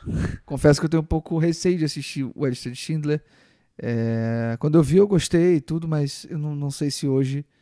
Não sei como é que esse filme re- reverbera hoje pra mim. É, assim, não, não é pauta. Mas Jurassic Park eu acho um dos maiores do, do Spielberg. Não é pauta, mas é só uma curiosidade. A lista de Schindler eu assisti em 96 na escola. Era uma aula de, de história. E aí a gente viu esse filme, eu tinha 10 anos. É, tinha 10 anos. Olha, E, Nossa, e mas me marcou demais, não é cara. filme pra gente de 10 anos, né? Não, me marcou demais. Tipo, 10 anos. Pesado. E assim, eu fui rever esse filme, eu vi com 10 anos, eu fui rever esse filme há 4 anos atrás, e eu tinha memórias assim, eu- sabia o filme inte- inteirinho, assim, eu sabia que, tudo que ia acontecer, porque foi um filme que me marcou demais. E assim, eu, uma criança com 10 anos, assisti um filme de, sei lá, 3 horas de duração, em preto e branco, na escola. Foi uma, foi uma, uma maluquice, assim, foi uma doideira, assim. Mas passaram pra você na escola? Na escola, foi na escola, aula de, aula de história. Mas não censurou as cenas de, de violência nem nada? Marina, era 96, cara. Naquela época, você se ligava a televisão, Dane-se. tinha. Tinha Vamos traumatizar as é. crianças. Ô, Marina, lista de nessa época, você ligava a televisão no domingo à tarde, tinha uma criança rebolando em cima, de Banheira uma, do Gugu. em cima de uma garrafa de refrigerante. É. Não, eu lembro que na escola eu assisti o nome da Rosa, mas era Não, mas esse é clássico de assistir era na escola. censurado, né? Não tinha cena de sexo nem nada. Mas agora é só uma curiosidade, né? Que a lista de Schindler nem tá na nossa pauta, mas esse é o filme do TCC do, do Spielberg, né? Vocês sabem. Ah, é? É, então, eu vi essa história. É que assim, É, ele, ele começou a universidade Mas não de, concluiu, de né? cinema na Califórnia, mas ele não concluiu porque logo foi contratado e começou a trabalhar. E aí, lá nos anos 2000, ele decidiu retomar a faculdade porque ele queria dar esse gosto para os pais dele, né, de ter um diploma e tal. E ele entregou como trabalho de conclusão a lista, a lista de Schindler. Agora eu fico pensando nos colegas dele de turma, gente. entregando. o que, que você apresenta de TCC depois disso, né? Teve o. Acho que nesse documentário mesmo que, que, que o Kiranda comentou lá da, da HBO. Alguém fala alguma coisa, tipo, cara, o Spielberg tem tanta história, tem tanta história, tem tanta história, e ele vai, ele vai criando, e vai. E ele não desmente, né? Ele deixa rolar. Que a gente já se perde do, do, que é verdade e do que não é, mas se torna realidade porque é tanta, é tanta história em cima O pessoal reproduz tanto, reproduz né? tanto. E assim, querendo ou não, cara, todo mundo. todo- quando você fala alguma, alguma coisa de Spielberg, reverbera porque, de questão de cinema, ele é. Eu acho, eu, eu me arrisco a dizer que ele é o cineasta mais popular do cinema. Assim, não tô falando é, o mais importante, assim, é o melhor, nem é o seu caso, mas tipo, o maior, no sentido de que tem mais repercussão, os filmes teve mais alcance, que consegue atingir popularidade no é, meio, né? Ele é o maior, assim, cara. Então, qualquer coisa que você falar do, do Spielberg vai virar história. Se não é verdade É, e ou o não. Spielberg é esse cara que eu falei mais cedo aqui sobre filmes né, muito populares, como é, De Volta para o Futuro, Goonies e tal. E, e são filmes que estão relacionados ao Spielberg, né? Porque ele foi produtor desses Não filmes. existe, exatamente. São filmes que não existiriam sem a presença. Então, o Spielberg não só como não só como diretor, mas como produtor também. Né? Ele foi produtor do Gremlins, Poltergeist, que eu falei também. Então, é, até hoje, né, ele produz filmes e, e coloca o nome dele ali, é, atestando, né, novos diretores e, e- e- e filmes. Então, o nome dele, de fato, é um troço muito forte. Não, e vende. E vende. Não, É. é. Não, é- não é raro você, você. Eu lembro que muito claramente assim de, de propagandas, de chamadas de filmes do, que eram produzidos pelo Spielberg, passando na televisão, uma produção de Steven Spielberg. Então vendia o filme como uma produção. Tipo, ele não era diretor, muito provavelmente ele não tinha qualquer poder artístico sobre a obra, mas era vendido por ser uma produção dele. Você vê o tamanho do cara. Gente, eu sei que o papo tá bom, mas a gente. E eu sei que ainda tem muita pauta sobre o Spielberg para falar e a gente não vai deixar de falar é, sobre uma segunda metade, digamos assim, da carreira do Spielberg, né? A gente é, ainda esse ano vai fazer um, uma parte 2 aqui desse, desse programa. Então aguardem aí uh, a continuidade dessa, desse papo, dessa conversa. Imagino que na segunda metade vai ser um pouco mais fluido, né? Porque a gente já vai ter falado de, de, de certa maneira desse início dele e dessa consolidação dele como um grande nome. E aí nessa segunda parte a gente vai tentar escolher alguns filmes interessantes aí para tentar entender o que, que aconteceu né, com, com Spielberg com o passar do tempo. E acho que tem muita coisa boa para falar daqui para frente. Mas agora eu queria encerrar o programa, gente, porque a gente uma oh. hora acaba, né? e aí antes, antes da gente antes da gente fazer as as nossas considerações finais, né, da gente dar o nosso top 3, eu queria dar um alô aí pro pessoal que que mandou pra gente mensagens nesses últimos meses. É, o nosso último programa foi o, o, o programa sobre o Werner Herzog, que é um diretor alemão que a gente gosta bastante, que a gente falou muito sobre ele aqui no último programa que a gente lançou. E já faz um tempinho, né, gente? A gente está aí uns bons três meses aí longe da, das redes e, e sem gravar. A gente lançou um, um enfim, um, um preview, um episódiozinho curtinho antes desse aqui, falando um pouco sobre Meia isso. culpa, né? comentando um pouquinho do porquê que a gente estava tava longe. Mas já voltamos, estamos aí. Espero que a gente consiga é, regularizar aqui os nossos, as nossas datas de lançamento. A ideia é que a gente continue na periodicidade de um programa por mês, porque é o tempo necessário para a gente conseguir fazer um programa como esse, né? Um programa longo e que envolve muitos filmes, então a gente preza por, por lançar com cuidado, né? Com carinho esses programas, então é necessário um tempinho de, de respiro aí entre um programa e outro, e até porque também a gente faz tudo do nosso bolso, né, de graça e, e sem patrocínio, sem apoio, então é, né, mais do que um programa por mês é um pouco difícil de dar conta nas nossas condições, mas espero que vocês estejam por aí ainda. É, a gente acompanha né, a movimentação uh, dos programas sendo ouvidos e a gente tem muita gente que escuta os programas mais antigos e vão vindo devagar. Então é ótimo saber que vocês continuam continuaram, né, ouvindo a gente nesse período mesmo que a gente ficou um pouquinho distante. Mas é isso, estamos de volta. Obrigado aí pelos comentários e pelo, pelas notícias que vocês mandaram aí nesses últimos tempos e aos novos que chegaram agora, sejam bem-vindos. É o nosso quinto ano, né? de, de projeto, cinco temporadas aí fazendo esse esse projeto que a gente gosta demais, né? Então. Ai, gente, não desistam de nós, tá? a gente está é. sempre por aqui. É... Eu acho que seria legal a gente pedir para as pessoas comentarem, talvez, qual o episódio preferido delas, né? Que eu acho que em cinco anos a gente já conseguiu abrangeu uma, uma quantidade legal aí de diretores e de estilos diferentes, né? Boa. É, comentem pra gente qual programa vocês mais gostaram. É, e sempre, sempre mandem também as sugestões de vocês. A gente recebe é, sugestões de pauta, algumas a gente consegue atender, outras estão aqui na fila, mas a gente promete que, que vai chegar lá. É, e é bom sempre lembrar, claro, que você pode votar no seu filme favorito da pauta lá no Spotify e ajudar a gente né, a montar o top 3. É, é, sempre bom saber quais são os filmes favoritos dos diretores que a gente comenta aqui. Então, dá uma olhadinha lá no, no Spotify, quem, quem quem ouve a gente pelo Spotify para poder votar. E quem escuta por outros canais que a gente está disponível né, em, em, várias plataformas mandem para a gente DMs, mensagens, e-mails que a gente sempre gosta de saber o que, que vocês estão achando. É... mas é isso gente. Vou caminhar logo então para a gente fazer o top 3 mas antes de chamar vocês vou chamar uma vozinha que não estava constante aqui no programa de hoje, mas que é sempre bom ouvir.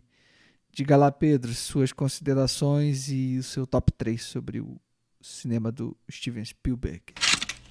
Falando um pouco sobre os filmes, já para fazer minhas considerações finais, quero dizer que essa primeira parte do programa, né, que a gente vai dividir em duas, ela tá assim imbatível, né? Não que a segunda não esteja boa também, porque eu acho que ela tem uma, um viés um pouco diferente, mas a gente está falando aqui de clássicos já do cinema, né? Tubarão, Contatos Imediatos, Os Caçadores da Arca Perdida, ET, Jurassic Park, e, e assim como eles a gente pode citar outros tantos filmes feitos pelo Spielberg num intervalo relativamente curto de tempo.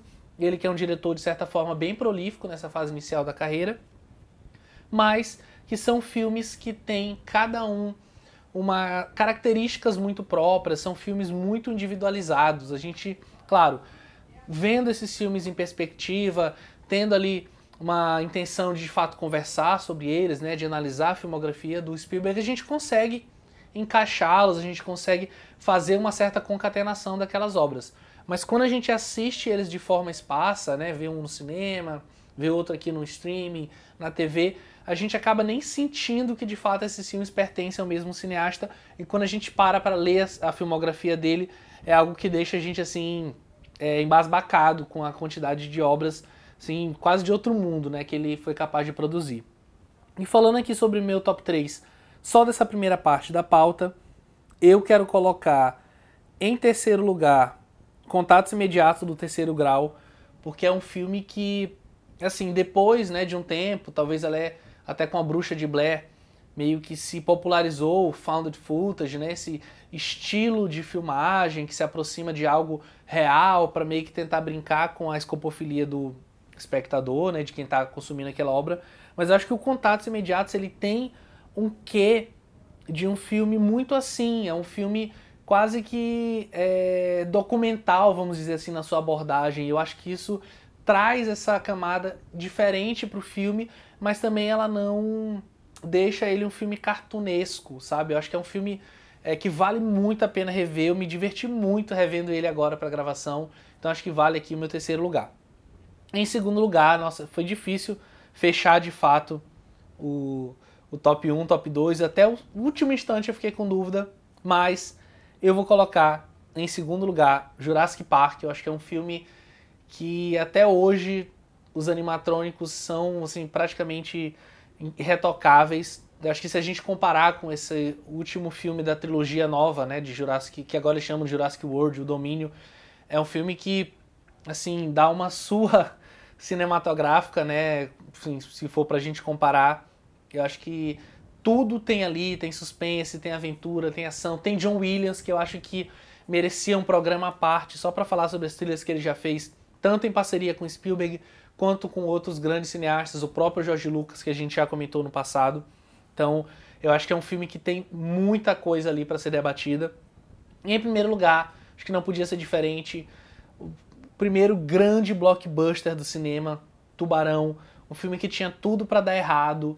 Ele parece que tinha até vontade de dar errado, né? Meio que como o apocalipse sinal do Spielberg, mas que por alguma um acaso, vamos dizer, do destino, que claro, a gente sabe que está muito nas mãos do próprio cineasta, ele acaba acontecendo e acaba sendo esse grande sucesso que é, e é um filme que até hoje ele mexe com a gente, ele cria essa sensação de perigo, ele dá até medo que a gente vá até numa piscina, que eu lembro que era o medo comum de quando eu era criança e via esse filme na TV, por conta dessa aproximação dessa criatura misteriosa em duas notas dissonantes ali no piano. Então eu acho que é um filme assim espetacular. É, não poderia ser outro senão Tubarão, meu top 1.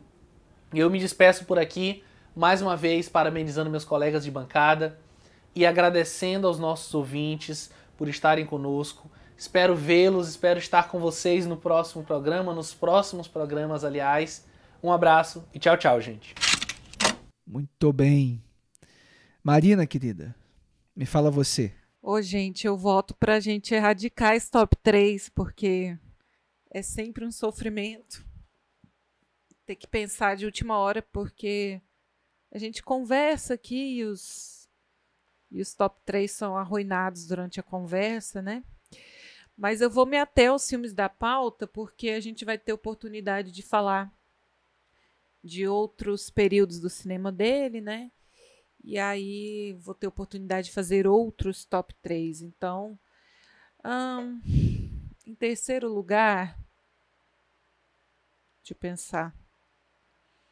Uh... Gente, que difícil.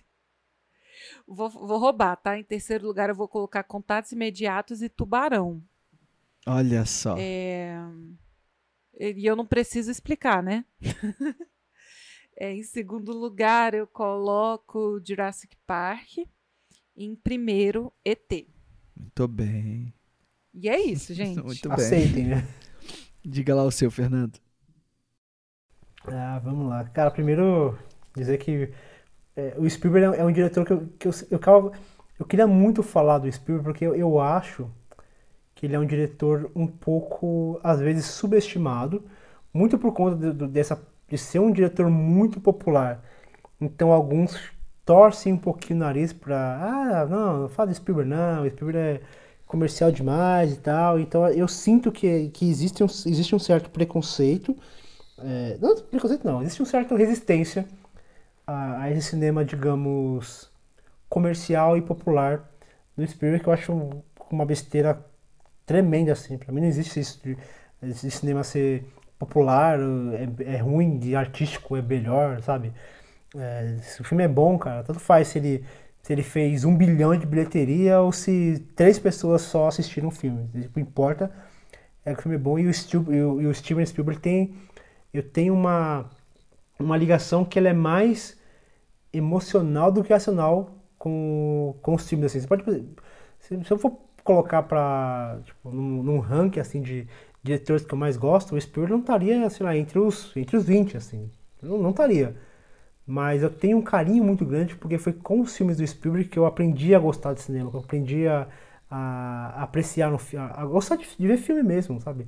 É, entender é, entender o, o, a potência de um filme, mesmo depois do, de assistir o filme, né? a potência do, do pós-filme. Né? Eu acho que o Spielberg tem muito, tem muito disso. E indo aqui pro meu top 3, é, eu acho que eu formei o top 3 assim, muito, muito durante o programa. Eu acho que quem, quem acompanhou assim já, já percebe quais são os filmes que eu mais gostei. Em terceiro lugar, eu coloco Tubarão. Apesar de, de eu sentir um pouco de cansaço no, lá, nos últimos 50 minutos, 40 minutos de filme, é, cara, os primeiros 50 minutos é, é, de um, é de uma genialidade assim imensa. É um negócio assim assustador. O quão talentoso é o Spielberg, para além de toda a mítica em cima da, do, do tubarão, de mostrar e não mostrar, e, e, mas toda a execução, toda, toda a forma de composição, todo o ritmo que ele, que ele, que ele dá nesses, primeiros minutos, sobretudo, é, é fantástico, assim. É, tipo, é, é, de, é de coisa de gênio mesmo. ET eu coloco em segundo lugar porque não tem como, cara. É um filme que me emociona assim no nível absurdo. Eu consigo, às vezes, sei lá, se eu parar para lembrar do filme, eu vou começar a me a sentir uma nostalgia, é, uma emoção assim. Um, é um filme que vai muito além do é uma, é uma fantasia, assim. É, tipo, é uma fantasia. Você compra, você tá vendo. Você tá vendo claramente que tem um, uma bicicleta parada, mas fingindo estar tá voando, e você simplesmente embarca naquela viagem, porque o Spielberg sabe contar isso daí, sabe? Ele, ele tem o público na mão e ele faz o público realmente sentir a emoção de ter uma bicicleta voando passando na frente de uma lua. Esse é o, o nível de, de entrega que a gente, que a gente, que a gente sente diante de um, bom filme do Spielberg. E, em primeiro lugar, para mim é um filme que é irretocável, assim. Jurassic Park, acho que não, não, não tem o que...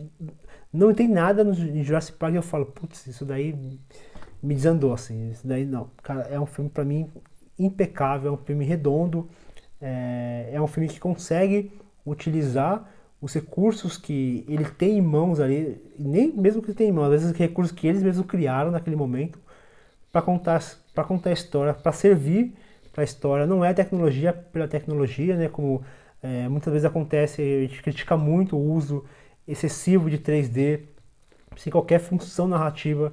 E o Spielberg aqui não tem isso. É, tudo que ele faz aqui, todo o uso tecnológico que ele faz, tem uma função muito clara que mesclada a mise-en-scène que ele, que ele cria, é, a disposição dos elementos em, em tela, faz sentido usar a tecnologia daquela forma como ele, como ele é usado. E é um filme que simplesmente revolucionou o cinema. Acho que existe um cinema antes e existe um cinema depois de Jurassic, de Jurassic Park. Por isso que eu acho que ele é, que é o primeiro filme assim da, do, do Spielberg. Eu acho que é, meu, que é o meu Spielberg favorito, não só da pauta. Eu acho que é o meu Spielberg favorito dentre todos os demais filmes dele. Muito bem. Fernando já antecipando aí o nosso próximo. nossa parte 2 que virá em breve. Não vai ser mês que vem, mas é, em breve, provavelmente ainda esse ano, a gente lança aqui para vocês. É, para mim, eu acho que a gente falou muito né, do, do, do, dos filmes como um todo. Também vou me ater a essa primeira metade, né, esses primeiros. Uh, vai lá, 20 anos né, da carreira do, do Spielberg, 20 e poucos anos é, para construir esse meu top 3. E, eu, e, e é muito difícil. Eu fiquei ouvindo vocês falando aqui também. Achei que eu ia conseguir montar de forma mais fácil, mas não é fácil, gente. É, eu acho que tem muito a ver com com a forma como a gente se relaciona com os filmes, né? Porque é, todos têm a sua a sua beleza e, e a sua importância, mas no final das contas é a, é, é a relação que a gente cria com esses filmes que, que vão construindo né, é, esse nosso esse nosso encanto por eles. Então, é, sempre passa por esse lugar muito subjetivo mesmo, não tem jeito, né? Não é, não é ficar aqui atestando que um filme é melhor do que outro, né? E o Spielberg tem muito disso, né? Além de ser um cinema muito é, sugestivo, muito voltado para a emoção, é, ele também fez parte né, da vida de muita gente e certamente fez parte da minha. Então, acho que em terceiro lugar, por essa, por esse aspecto, é, eu coloco o ET, o extraterrestre de 82. Eu ia, eu quase coloquei Tubarão aqui porque eu acho, eu gosto dos dois da, da mesma, da mesma medida, mas ET, ele é isso, assim, como eu falei no início, ele foi uma das minhas primeiras experiências mais né, físicas com o cinema e isso é muito forte. Isso é muito legal. Como Tubarão eu vi, né, depois de, de grande, assim, a minha relação com o filme é outra. Em segundo lugar, uh, Contatos Imediatos, terceiro grau, porque nessa revisita ele cresceu monstruosamente para mim. Ele quase ficou aqui no meu primeiro lugar. É, eu acho que da próxima vez que eu assistir, talvez ele cresça ainda mais. Então, é, ele fica aqui em segundo. E em primeiro lugar, assim como Fernando, Jurassic Park, porque é, não é só uma questão de memória afetiva, é também um atestado de, de, de como Spielberg constrói os seus filmes da maneira mais encantadora possível. E aqui no Jurassic Park eu acho que ele está fazendo isso da melhor maneira. Ele está mais afinado, ele está muito preciso. E é muito encantador perceber como, como um filme como esse sobrevive ainda hoje. Ah, gente, muito bem. Acho que a gente fica por aqui. Uh, mês que vem estamos de volta não é mesmo? Sim. Muito obrigado, meus amigos. um beijo. Obrigada, gente. Que venham mais cinco anos, né, para o plano de sequência. Oh, que beleza, hein? Imagina comemorar 10 anos, tá maluco, hein? Nossa. Nossa, será que vai ter rede social até lá? Até lá a gente já tá no metaverso. Cara, não sei. É. Não sei, mas eu queria chegar no, no centésimo cineasta é, analisado, seria muito massa, viu? Então, no, no 55 agora. É. Mas já, já passando da metade do, desse plano. Gente, grande abraço, bem, obrigado. Gente. Desculpa aí toda essa nossa ausência, mas estamos de volta. Falou, gente. Um abraço, tchau. Abraço, tchau.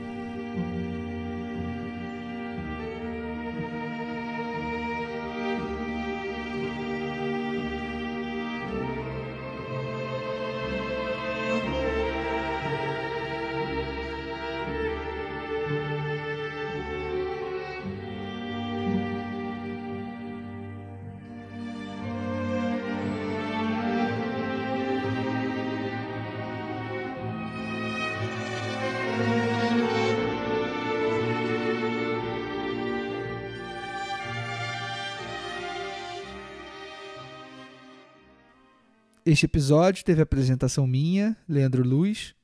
Foi editado, sonorizado e publicado pela Marina Oliveira, que também foi responsável pela arte da capa. A pauta também foi feita por mim e todas as trilhas utilizadas nesse, neste episódio estão na descrição do programa. Você pode ouvir o plano sequência no nosso site, plano-sequência.com, no Spotify, no Apple Podcasts, no Podcast Addict, no Cashbox, no Google Podcasts ou no aplicativo de sua preferência.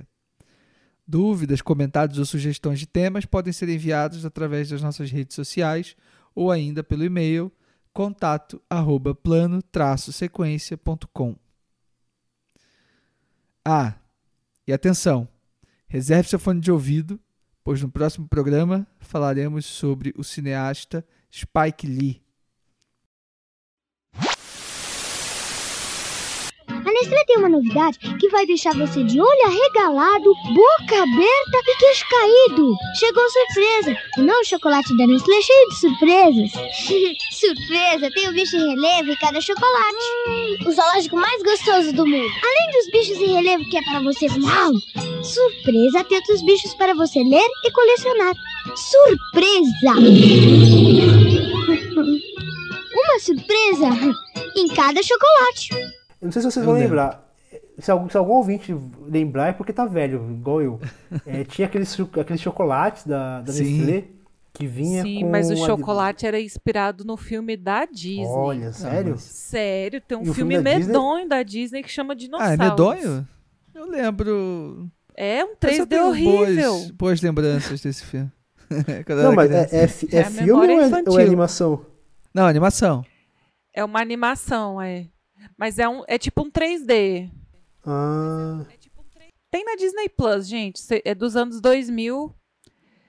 É, eu lembro que o chocolate era desse filme, Dinossauro.